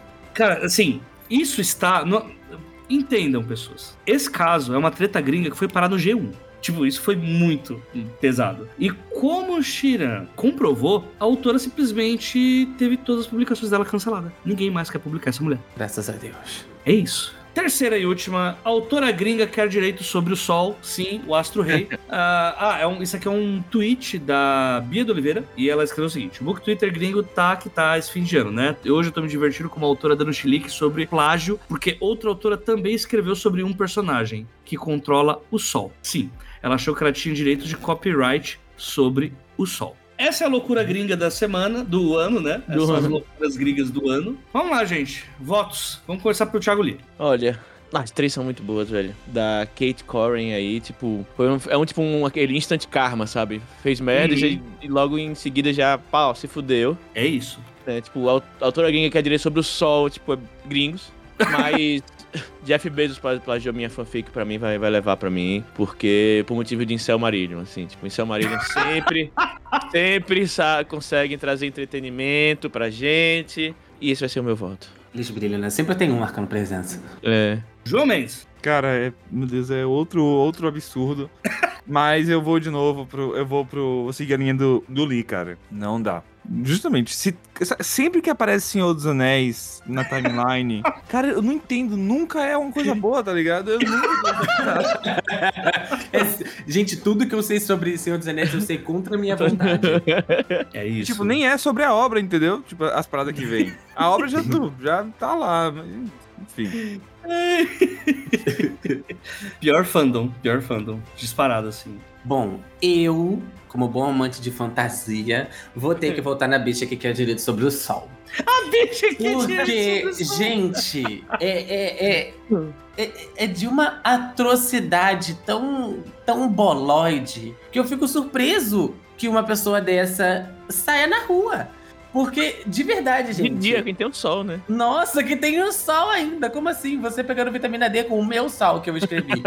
então, tipo, mano, definitivamente, meu voto vai pra bicha que quer os direitos sobre o Astro Rei. Sim, o Astro Rei.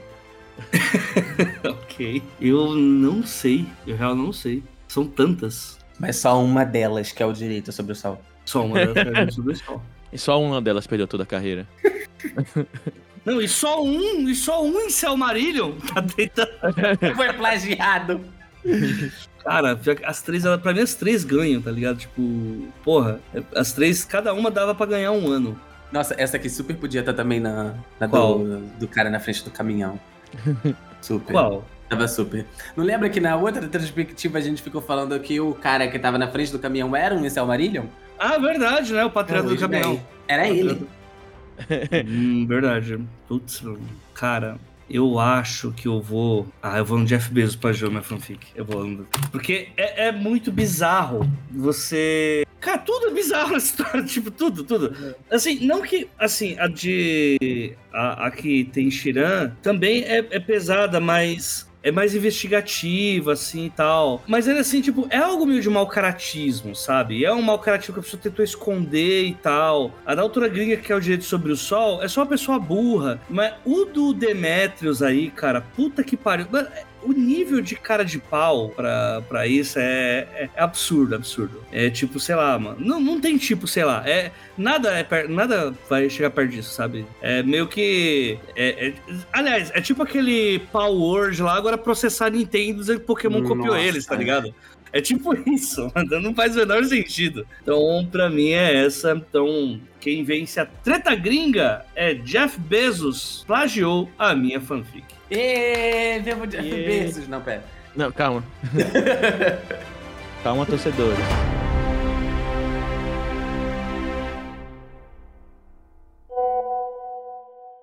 Oiê, eu sou Kylie, eu escrevo, inclusive fiquem de olho que meu primeiro romance de Tormenta tá saindo agora no primeiro semestre de 2024. E eu vim comentar uma das minhas categorias favoritas deste ano, né, da tretospectiva, que é a treta gringa. Eu achei essa categoria super concorrida esse ano, inclusive a minha favorita bem da verdade, não ganhou. Foi a treta da moça que fez fakes pra falar mal dos coleguinha e acabou perdendo até contrato de distribuição. Ou seja, tratem bem os coleguinhas. Mas a verdade é que a treta vencedora, ela merece muito, porque ela realmente está em outro patamar. Porque ela é uma treta envolvendo o Senhor dos Anéis e não simplesmente envolvendo, assim, não é uma discussão sobre o Senhor dos Anéis. Ela é uma treta é, que envolve a Amazon, é uma treta muito, muito forte. Então vamos lá, vamos à treta. A treta é que a gente tem um autor de fanfic, tá? O Demetrius Polychron. E o Demetrius, ele queria muito escrever uma continuação oficial do Senhor dos Anéis. E é aquilo, escrever fanfic é ótimo, escrevam, vamos lá, tá tudo show. O problema não é escrever fanfic. Agora, quando tu vai publicar e ganhar dinheiro em cima da fanfic,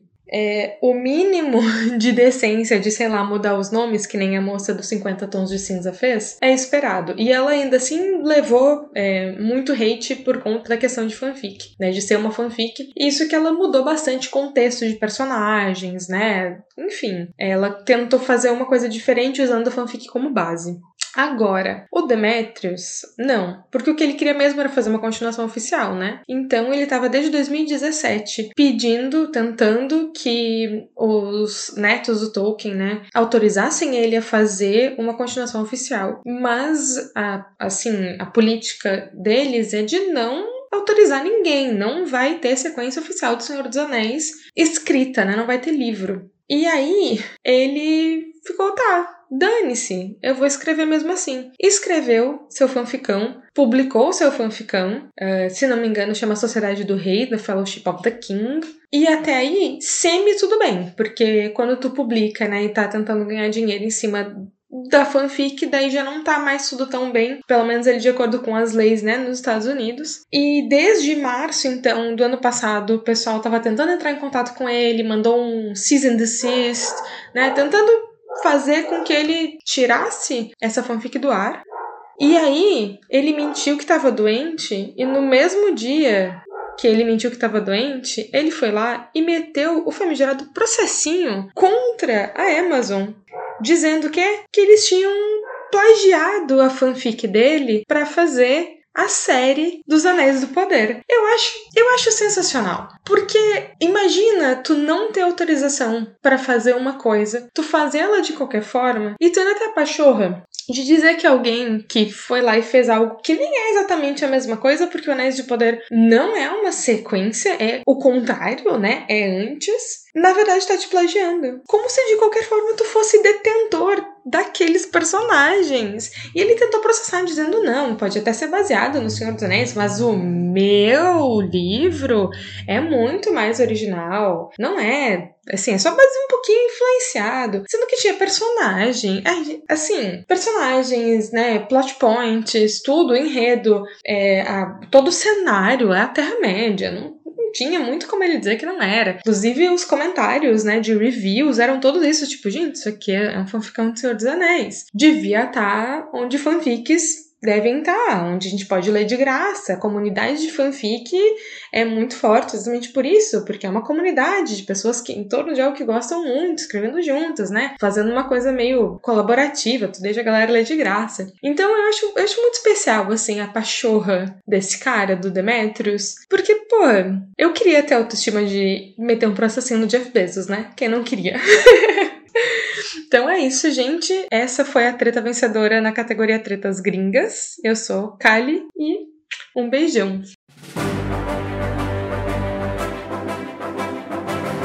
Última categoria: Troféu 8 de janeiro, antiga treta patriota do caminhão. É, acho que ela diz tudo já, né? Ano passado a gente teve patriota do caminhão pra caralho. E, bem, não mudaria agora um ano após as eleições. A gente teve de tudo. Assim, teve, foi a, a categoria que mais teve casos. Eu vou começar falando sobre a, a, nossa menção honrosa, né? Que é o livro It, A Coisa Sendo Censurado da Rede Pública de Santa Catarina. Entre outros livros também foram censurados, mas o mais famosinho é o It, né? Mostrando mais uma vez a tese que eu já tinha levantado que fascismo se escreve com SC de Santa Catarina. Então, mais uma vez aí, mais um retrocesso. A gente teve também, e outras que não foram citadas, né? Mas teve o Marçal Aquino sendo censurado também, teve gente não pagando direitos autorais, Teve um finalista do Jabuti, que eu não vou citar qual, é, fazendo postagem contra o STF, alegando que os caras são nazistas. É, enfim, foi uma loucura. Das que foram mais votadas, as três Aqui, número 1, um, jornalista Hélio Schwartzman cria tese eugenista para justificar o preço do livro. É, o jornalista tenta defender o preço do livro, alegando que quem lê o faz por conta de genes da leitura né? que quem lê é porque tem um, algum gene superior. É o novo Monteiro Lobato, gente. É Cara, isso. Se, se eu tivesse o sobrenome Schwartzman, a última coisa que eu ia querer fazer era fazer uma tese eugenista, cara. Sabe? Tipo... Enfim, né? Uh, segundo, és eternamente responsáveis pelas jumentice que cativas. Uh, essa foi pouquíssimo falada ano passado. É, advogado reaça paga mico no STF ao tentar defender golpistas do 8 de janeiro, mas confunde o pequeno príncipe com o príncipe de Maquiavel.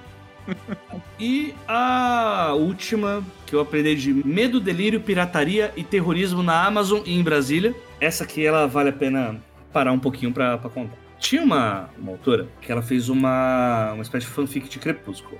Né? E, bem, era fanfic no nível. Até a, as capas eram com a mesma identidade visual. Os personagens eram os filhos do Edward Cully, do, da Bella, da, do Lobinho Safado, enfim. E ela foi lá e jogou isso na Amazon. E até aí tudo bem. Até o pessoal, sim, porque não sei se. É, pra alguns pode parecer incrível, mas Crepúsculo tem uma fanbase muito grande. E o pessoal foi atrás. Foi atrás, tipo, tal como alguém corre atrás de ônibus? Não. Tal como o tráfico vai fazer alguma vingança contra um traidor, tá ligado? Meio que isso. e foram atrás de tudo da vida dessa mulher. Até que descobrem que ela é uma das invasoras do 8 de janeiro em Brasília. Pra mim, essa história só melhora. E não há, pelo menos até onde eu tinha visto, não tinha postagens mais da mulher nas contas oficiais dela. O que leva a gente a entender que ou ela. ou ela desistiu, ou, ou ela tá na, na colmeia nesse exato momento enquanto a gente conversa. Então, assim, é- essas. é, enfim, eu não vou falar mais nada. João Mendes, qual o voto? Como voto? Eu preciso? Eu preciso mesmo? Não sei, cara. Tem, tem umas muito boas aí. Não, é a, a da- do Crepúsculo, velho. Cara, não tem. Não. Cara, eu não sei. Esse ano, eu não sei o que aconteceu. É tipo assim, uma coisa que aconteceu, super normal. Você pesquisa e descobre que é a pior coisa. Entendeu? É, é muito um iceberg, assim. A gente tem uma tretinha que fala, tá simples. Vai investigar. Merda, entendeu? É, é muito doido. Ai, meu Deus. Então, esse ano foi tipo, muito corpos no galpão, assim. Você descobriu que era a, pe- a pessoa é um serial killer cheio de corpo no galpão. Porque não é possível um negócio desse. Eu voto muito nessa, cara. Não, não tem como. É isso. Alec, qual que é o teu meu, voto? Oh, oxi. Meu voto, obviamente, vai pra. É, é, Eu gostaria também de, de fazer um breve comentário aqui, que é: eu simplesmente amo os nomes das tretas aqui. Eu acho que é a minha parte preferida. Sério, o AJ tava vivendo a vida dele. Em algum momento ele digitou medo, delírio, pirataria e terrorismo na Amazon e em Brasília. em algum momento esse homem pensou nisso, sabe? É perfeito. Meu voto é no AJ, gente. Eu vou votar, então, na do Crepúsculo, porque, gente. De novo, parece que, que, que a gente tá seguindo as atualizações, as sugestões do, do, do corretor do, do telefone, cara. É, é inacreditável, é inacreditável. Meu voto com certeza vai, vai pra essa. Sem querer me gabar, mas tem uma treta que não foi muito votada, que era de uma, uma pessoa ilustradora que tá se negando a, a trabalhar com pessoas LGBTs. E o meu título foi Esmilinguido da Ilustração se nega a trabalhar com LGBT. Assim, eu, eu admito que eu, eu, eu sou bom fazendo isso. exato, exato. Se nega a trabalhar com LGBTs e nunca mais trabalha. Ai, cara, é bom demais, cara. Jota, meu voto é em você, amigo. eu Muito voto em você, obrigado. amigo. Agora o voto é pra permanecer, o meu voto é seu. ok. É, Thiago Lee, precisa? Não tem outra, né? E assim, e olha que, né, o cara do príncipe com o pequeno príncipe, porra, é, não, era fo- foi foda. Aquilo foi foda. É, o Schwarzman criando tese eugenista, tipo, mas porra. A do Crepúsculo não tem como, não tem Não como. dá. Ela, ela leva o. E não, e ainda mais com esse, né, essa fanfic. de- ela, fez, ela fez fanfic de, de Crepúsculo, agora existe fanfic se ela sobre se ela está presa ou não, né? Exato. Cara, Exato. e- e- eu lembro que eu acompanhei o desenvolvimento dessa treta, né? E eu, eu lembro que o- a treta hypou. Não foi nem. Foi só porque era uma fanfic sendo vendida. Então, quando eu vi a treta pela primeira vez, era em tom de denúncia. Era. Pessoas de forma muito calorosa. Gente, é uma fanfic, tá ganhando dinheiro em cima de coisa com direito autoral, que não sei o que, não sei o que lá. E aí depois veio o adendo. Sabe aquele tweet com resposta? É Dos sempre- crimes, este era o menor, né? Gente, é sempre, o- é- é sempre a sequência do Fio que batizou ela como uma das terroristas do dia 8 de janeiro. Tipo, mano, não, não dá, não dá. Eu acho que se a gente vai escolher uma treta, eu acho que é essa, amigo. É, Porque é. é, é- Puta merda, é perfeito. Eu, eu- o que eu acho, assim, que tem, alguém tinha que fazer aquele meme lá do Dominozinho. Botei, Comecei a ganhar dinheiro com a fanfic de Crepúsculo na Amazon. Lá no final, lá, o blocão. Terrorista do 8 de janeiro descoberto, tá ligado? Vou fazer isso agora. Ai, meu Deus. Ai, Eu, eu gosto que o, o João, ele. O João ele não- ainda não chegou no nível que a gente tá de ver a graça na desgraça. Ele só tá Desgra- chocado. Dre- Desgraçamento mental. Ele só tá chocado, sabe? O cérebro lisinho tal qual um peito de frango.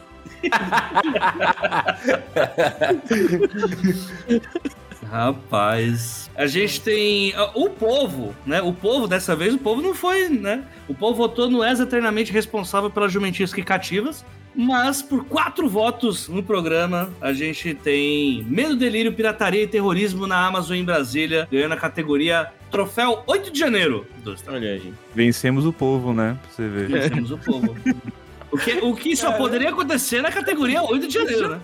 Eu amo o nome da categoria 8 de janeiro, velho. É perfeito, é perfeito, é perfeito. É muito bom ser brasileiro. Olá, eu sou o Moacir Fio, autor de Pequenas Hemorragias, editor da Escama Náutica e antigo ouvinte dos Doze Trabalhos.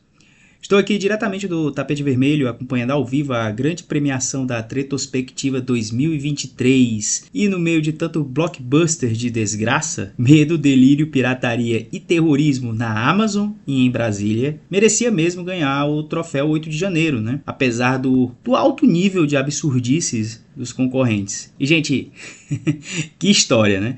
Imagina aí, uma autora que tem uma criatividade que está no mesmo nível digamos assim, das suas escolhas políticas. E ela decide que o mundo precisava de quê? De mais uma história de Crepúsculo. Claro, né? O clássico da Stephanie Meyer. E a história, o, o fato da história ser uma fanfic sobre a Renesmee, a filha da Bella e do Edward, né? Com o Jacob, o rapaz lobisomem, né? Até aí tudo bem com isso, né? Mas a autora resolveu botar a fanfic à venda. Isso mesmo. Onde? Na Amazon. Ora, a terra sem lei das autopublicações, onde supostamente tudo é possível, até mesmo vender uma fanfic de Crepúsculo. Aliás, uma fanfic que saía pela bagatela de 25 reais a versão digital e 60 reais a versão impressa. Isso mesmo, a fanfic foi publicada em formato físico. Toma essa, Wilson Júnior. Até aí tudo bem?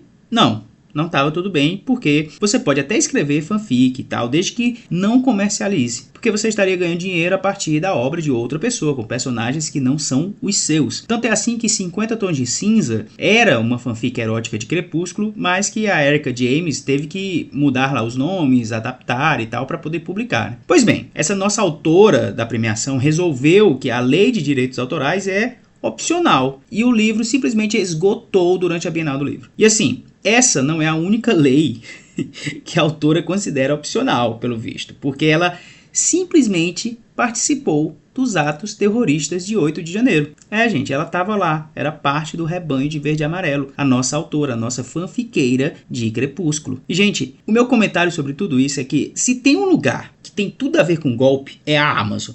Se existe um ambiente próprio para quem é contra a democracia, eu diria que esse ambiente é o ambiente criado pelo Jeff Bezos. Homem, aliás, que é o cara mais obcecado por falos do bilionário verso. Tão obcecado que se vocês olharem para ele, vão ver que ele basicamente está se tornando ele mesmo uma espécie de piroca, né? Porque poderia até mesmo fazer ter feito uma participação no último filme lá do Ari Aster. Então, eu deixo aqui minha salva de palmas para nossa vencedora. A história que nos lembra aí que no fim todo escritor fanfiqueiro ou não, busca mesmo é um momento sob o sol, mesmo que na verdade essa pessoa mereça um sol quadrado.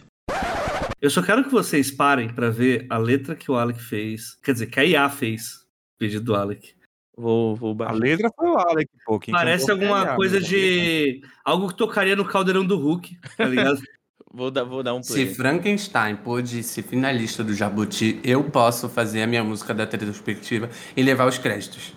Alec Suno vai estar escrito na ficha catalográfica da retrospectiva. Alecama participar do quadro Retrospectivado Podcast Os 12 Trabalhos do Escritor Feito pelo AJ Oliveira Ué, pra lá é treta pra cá Alec tá sempre pronto pra brincar Na retrospectiva das tretas é só risada E o AJ Oliveira tá mandando ver na parada Mano. Parece a abertura de novela. Oi, oi, oi. Mano. Com certeza. Abertura de Pé na Cova, na Globo.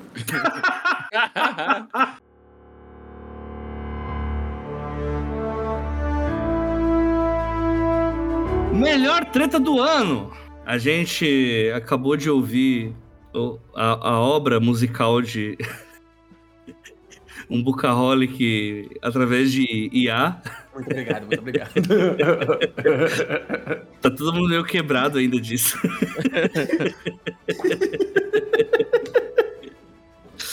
É muito. É tão ruim que dá a volta e fica bom. Mas. Isso, como isso é ruim, cara? É perfeito. Alec pra lá, Alec pra lá. Eu perco tudo no Oliveira, Oliveira. Caralho, Vamos lá. A gente pegou todas as vencedoras de cada categoria para nomear a treta do ano. A gente tem em terceiro lugar a lista da Fuvest, gera polêmica no Mojo do Casa House da literatura BR. Quase não sai Mojo do Casa House. Em segundo lugar, a gente tem a agiota da crítica literária, que realmente, porra, É. foda. Mas não tinha como. Eu acho.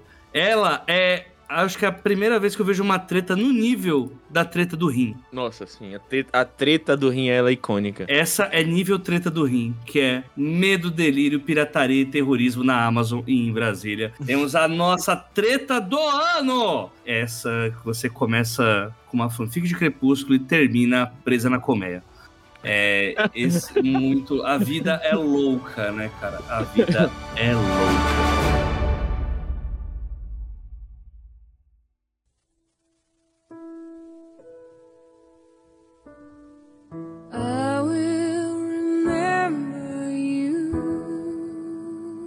Agora é aquele momento em que a gente lembra daquelas que já se foram e que não entraram na treta Jason porque não vão mais voltar. Momentos únicos que deixaram saudades. Para alguns não, mas para nós sim. Este é o momento in memoriam da tretospectiva. Qual a sua treta em memória, Alec? A minha treta em memória foi quando. Em memória, aquele. A minha treta em memória foi aquela que. Não sei se vocês vão lembrar desse babado. Que basicamente estavam imprimindo e vendendo livros na Shopee. O... Eu lembro que essa treta chegou até mim quando eu soube que o Poço da Ascensão, né? Que é o segundo livro ali da série Mistborn do Brandon Sanderson, estava sendo vendido por lá por um preço, tipo, muito ridículo. Tipo, 25 reais, 20 reais, assim. Um livro esgotadíssimo. É curioso agora pra, pra pensar, porque eu lembro de ter visto também aquele livro Aprendiz de Assassino, da Robin Hobb, que são dois livros da Leia. O que Uhum. uma coisa tem a ver com a outra, eu não sei. Mas eu acho que essa é a minha treta em memória preferida, porque o trabalho que não deve ter dado pra fazer aquilo, e depois pra vender, e depois pra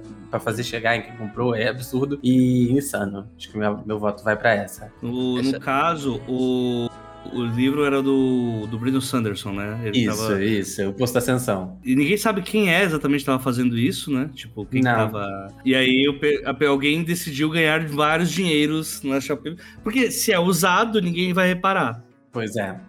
Exatamente. Essa treta me dá gatilhos, porque teve um dia que eu, eu tava vendendo alguns livros aqui em casa pra me desfazer de uns livros. E aí eu, tipo, não tava ligado que, tipo, os livros do, do Sanderson são esgotadíssimos e vendidos no, mercado no mercado paralelo aí e tal. E aí eu, eu coloquei no Twitter, gente, tô vendendo alguns livros, né? Tirei foto. E aí coloquei os valores. E eu vendi o Império Final, né? Que é o primeiro livro do, da, do Mistborn, tipo, a 50 reais pro Rick da, da, da Covos. E aí depois tipo, alguém chegou pra mim no comentário, Liz, tá ligado que esse livro vende fácil a 200 reais, né? Fui eu e a Ana está lendo. Exatamente. Não, é engraçado, porque eu tenho o outro lado da treta, eu tenho um lado do Henrique, que veio pra mim falando, amigo, eu consegui o primeiro livro por 50 reais, é. Eu não sabia desse. De quem? é? De um otário aí. De um otário E o, o- o pior é que, tipo, quando, quando eu descobri que esse livro valia muito, tipo, eu já tava. Tipo, o Rick, ele, ele, tipo, nunca vi alguém mandar um pix tão rápido assim, sabe? É. Ele chegou, Li, qual o seu pix? Qual o seu pix? Qual o seu pix? Eu mandei, tipo, plim, apareceu, tipo, na hora que eu mandei, deu, tipo, um minuto, tipo, apareceu a notificação, você recebeu um pix.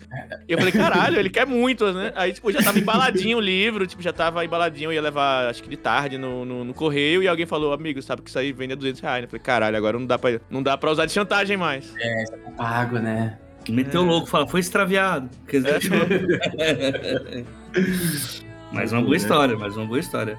A tua, ô João, qual que é? Cara, a minha polêmica, ela diz respeito, pelo menos ficou muito na minha, na minha cabeça, da Flip de 2019, onde teve, tiveram matérias de pessoas que estavam se demitindo do trabalho pra poder tentar entrar no mercado editorial, botar o, o, o manuscrito embaixo do braço e abordar o povo. Tem história de editor sendo abordado no banheiro e tem presidente de editora grande dando murro na cara dos outros. Foi uma ótima flip. Sim, foi uma ótima. Pois é. Tudo no mesmo ano.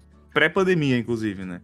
E aí, cara, essa, essa ficou marcada pra mim até hoje. Eu, eu gosto muito da parte das pessoas abordando o editor dentro do banheiro, assim. Eu- é, é a minha parte preferida, assim. É Só uma pergunta fica na minha cabeça. Lavou a mão? Pois. A pessoa no mictório lá e tá, toma meu, meu, meu manuscrito aqui. É. Fizer o chacoalho aí pra você, tá ligado? Só lê meu manuscrito, tá ligado? Meio que é isso. E qual que é a tua história ali? A minha, é, lembrando da Bienal do Rio de Janeiro, que eu não vou lembrar o ano agora, se vocês lembrarem, vocês podem me ajudar. E foi quando o Crivella mandou baixar a polícia lá dentro, porque tava vendendo um. Era um, era um quadrinho que tinha beijo gay, né? Sim, Era era, um- tipo, era, era um quadrinho que pegava a página toda, assim. Ah, sim, e verdade. aí, é, e foi a de 19. É de 19. E, e aí baixou polícia lá pra fiscalizar tal. E aí teve toda a comoção. Inclusive envolve o Felipe Neto, né? Que foi lá e começou a vender livros com, com um negócio preto por, por fora, assim, pra não ver a capa. Enfim, teve toda uma, uma, uma comoção lá. E referenciando a Larissa Seriani, que foi é, é, referenciada aqui logo no começo do episódio, é, ela fez um tweet, né? Que ela, ela tava lá na Bienal, dizendo que os policiais estavam entrando na, entrando na Bienal como cães farejadores, né? Referente a como eles estavam truculentos, ou sei lá, olhando tudo. E aí, algum, não lembro se foi G1, mas algum portal de notícias viu o tweet dela e comentou dizendo que os policiais estavam entrando na Bienal com cães farejadores. E isso foi muito engraçado. Porque, tipo, todo mundo. Aí todo mundo começou a repercutir a informação de que tinha cães farejadores lá. Tipo, vou farejar gays, sabe? Tipo, sei lá. Toma aqui, cheira essa calcinha. E aí, vai atrás das bichas agora. Os cachorros entrando na Bienal. A Bienal que é um ótimo espaço pra ter cachorro perto, né? Com certeza. Maravilhosas em memória. Eu tava pensando muito, porque os meus melhores em memórias eu já contei nas outras retrospectivas, né? Desde o, o, o Bukowski da- da- do norte do Brasil, né? Que Uhum. terminou com o câncer no cu. Teve a da. Essa é muito boa. Teve outras também que rolaram, né? Mas eu lembrei agora, você tava falando de evento, fila. Eu lembro quando teve uma Bienal que tinha uma. Teve uma pessoa que ela foi expulsa de um stand porque ela ficava indo na. Ela já era famosa por ser a pessoa que vai em lançamento de autores pra ficar distribuindo marca-página dela. E era uma pessoa que batia ponto. Tipo, opa, finalmente alguém lançou um livro, vou lá divulgar o meu, tá ligado? Francamente, cara. E tipo, é- cara, é um bagulho meio assim.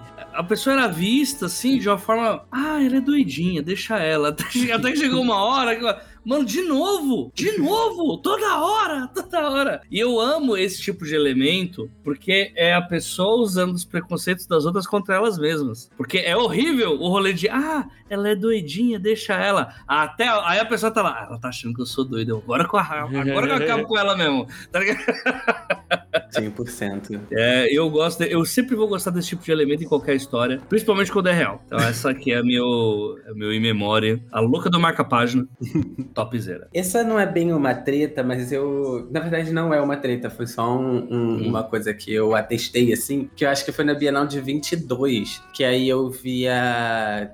Eu sou muito rato de promoção de Bienal, gente. Eu adoro, adoro, adoro. É, esse ano eu me descontrolei completamente. Ano passado eu trouxe só 35 porque eu tava em São Paulo. Esse Meu ano eu trouxe Deus. horrores pra casa e, tipo, pagando super barato. E aí, cavucando, assim, aqueles estandes de livro mais barato, né? Tipo, super baratinho, 40, 50 reais. Eu achei vários livros sendo vendidos lá com aquele carimbo de parceria, venda não autorizada. E aí eu Meu achei Deus! curioso.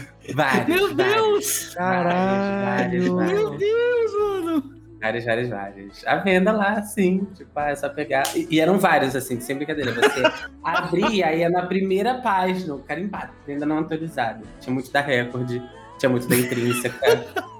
O que esse clube de autores da Intrínseca, clube de leitores da Intrínseca rendeu dinheiro pro pessoal, não tá escrito, hein? Pois é, pois é. Que maravilha, eu não sabia dessa. Eu não sabia. Eu não sou um cara que fica caçando muito livro, não, que eu não, não, não gosto de ler. Não, pera. Não gosta de livro? Não, não é. gosto de livro. Não, mas aí eu, eu perco essa, sabe? Eu gosto muito de digital mesmo, né? Porque quando você faz mudança, ela que fez a mudança há um ano, você descobre o peso de um livro. Eu tô fazendo ainda. E isso aqui não é um terço da minha coleção. Não, eu não, não, não quis, não quis. Descendo, subindo caixa, minha eu tinha uma estante pequena, porque quando eu não gosto do livro, eu não fico com ele. Eu também não. Minha estante só tem o que eu gosto. Deu 10 caixas de livro. Eu falei, não! Não! Fica pesado, fica pesado. Weep not for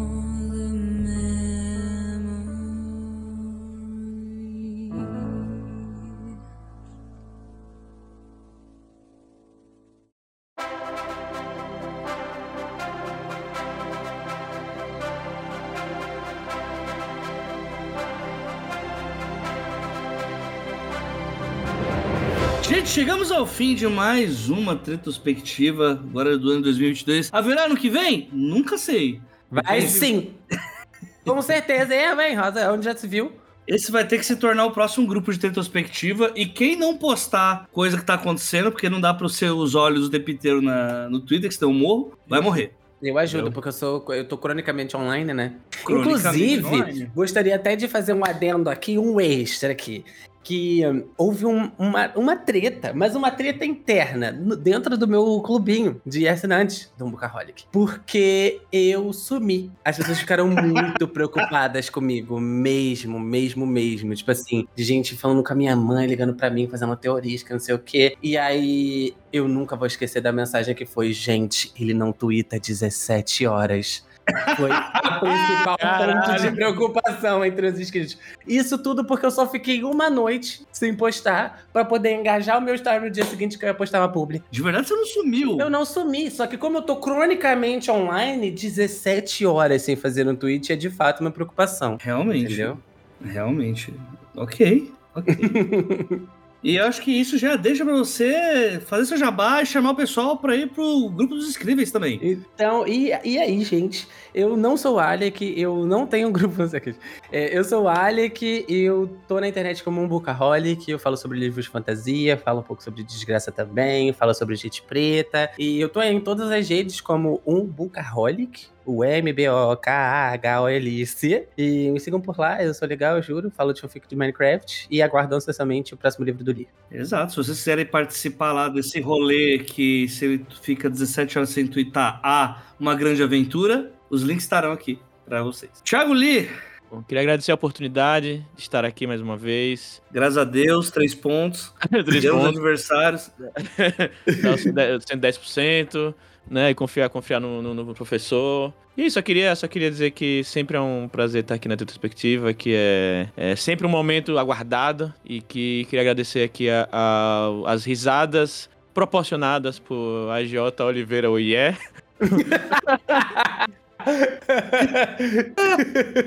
É bom demais, Pro, pra. Alec está pronto pra brincar um Bookaholic. É treta pra lá e treta pra cá. e pro, pro João Mendes. João, João Memes. João Memes. João Memes.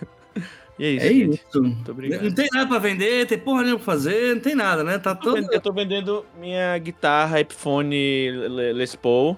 É, quem, e aí é, sé- é sério isso mesmo. Quem tiver interesse, só falar comigo. É isso, tá vendo? Esse é o Thiago Lee, o escritor. Estou vendendo aqui, ah, minha guitarra aqui, meu Fiat velho.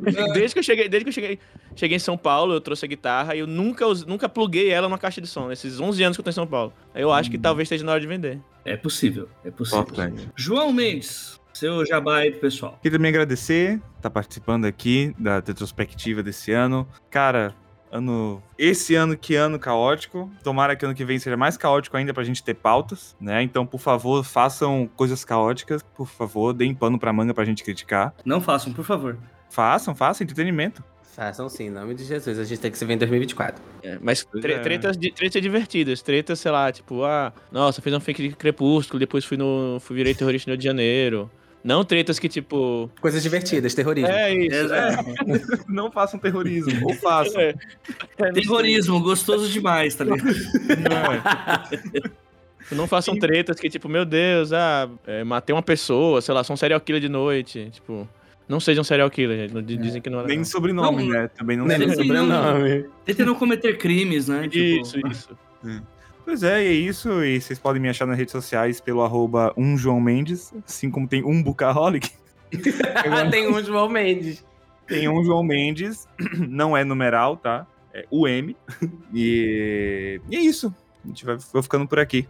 É isso, gente. Eu sei que eu não tenho muito o que me apresentar, mas o negócio é o seguinte: Feliz Ano Novo! O Dois Trabalhos voltou. Olha aí, ó. E vamos voltar com episódios quinzenais neste mês de fevereiro, onde está sendo publicado esse episódio. Então, aguardem, voltamos com tudo. E vocês podem é, contribuir para com o Dos Trabalhos através do orelo.cc barra os dos trabalhos. O os é artigo, o dos é número e trabalhos é como escreve trabalhos mesmo. E aí você, a partir de 50 reais você faz parte do nosso clube de escrita, em que a gente está nesse momento é, juntando manuscritos para conseguir passar o máximo de ouvintes dos trabalhos possíveis na antologia de Gunner, que tá pagando mó bem. Então, Vão lá, acessem, deem uma olhadinha nas recompensas e é nóis. Esse ano estamos aí para mais um ano de podcast e espero que com menos tretas ou com mais pessoas para pegarem as tretas e juntarem nos grupos. é isso, um beijo para todo mundo e todo mundo jeito, dando tchau para geral. Tchau, geral. Tchau. Só, só, só mais um comentário. Ah. A J. Oliveira tá mandando ver na parada.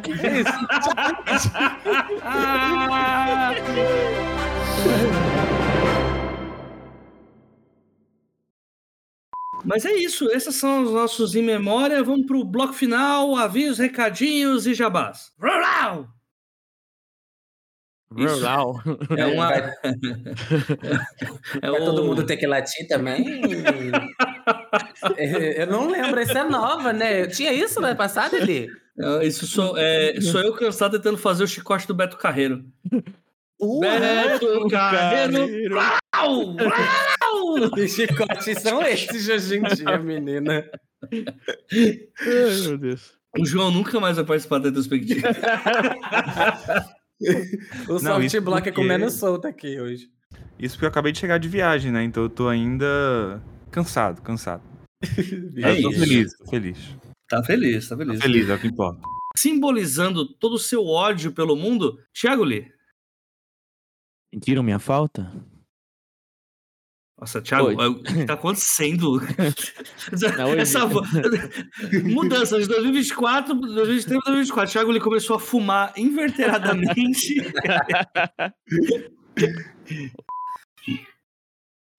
Dá pra vocês parar, filha da puta! Eu tava achando super fofo eles brincando no fundo. É, Eles estavam brigando. Este podcast acontece graças ao trabalho de várias pessoas. Identidade sonora, Lauro Cossilba e Yara Teles. Gravação, pauta e edição final, AJ Oliveira, este que vos fala. Obrigado por acompanhar e até a próxima quinzena.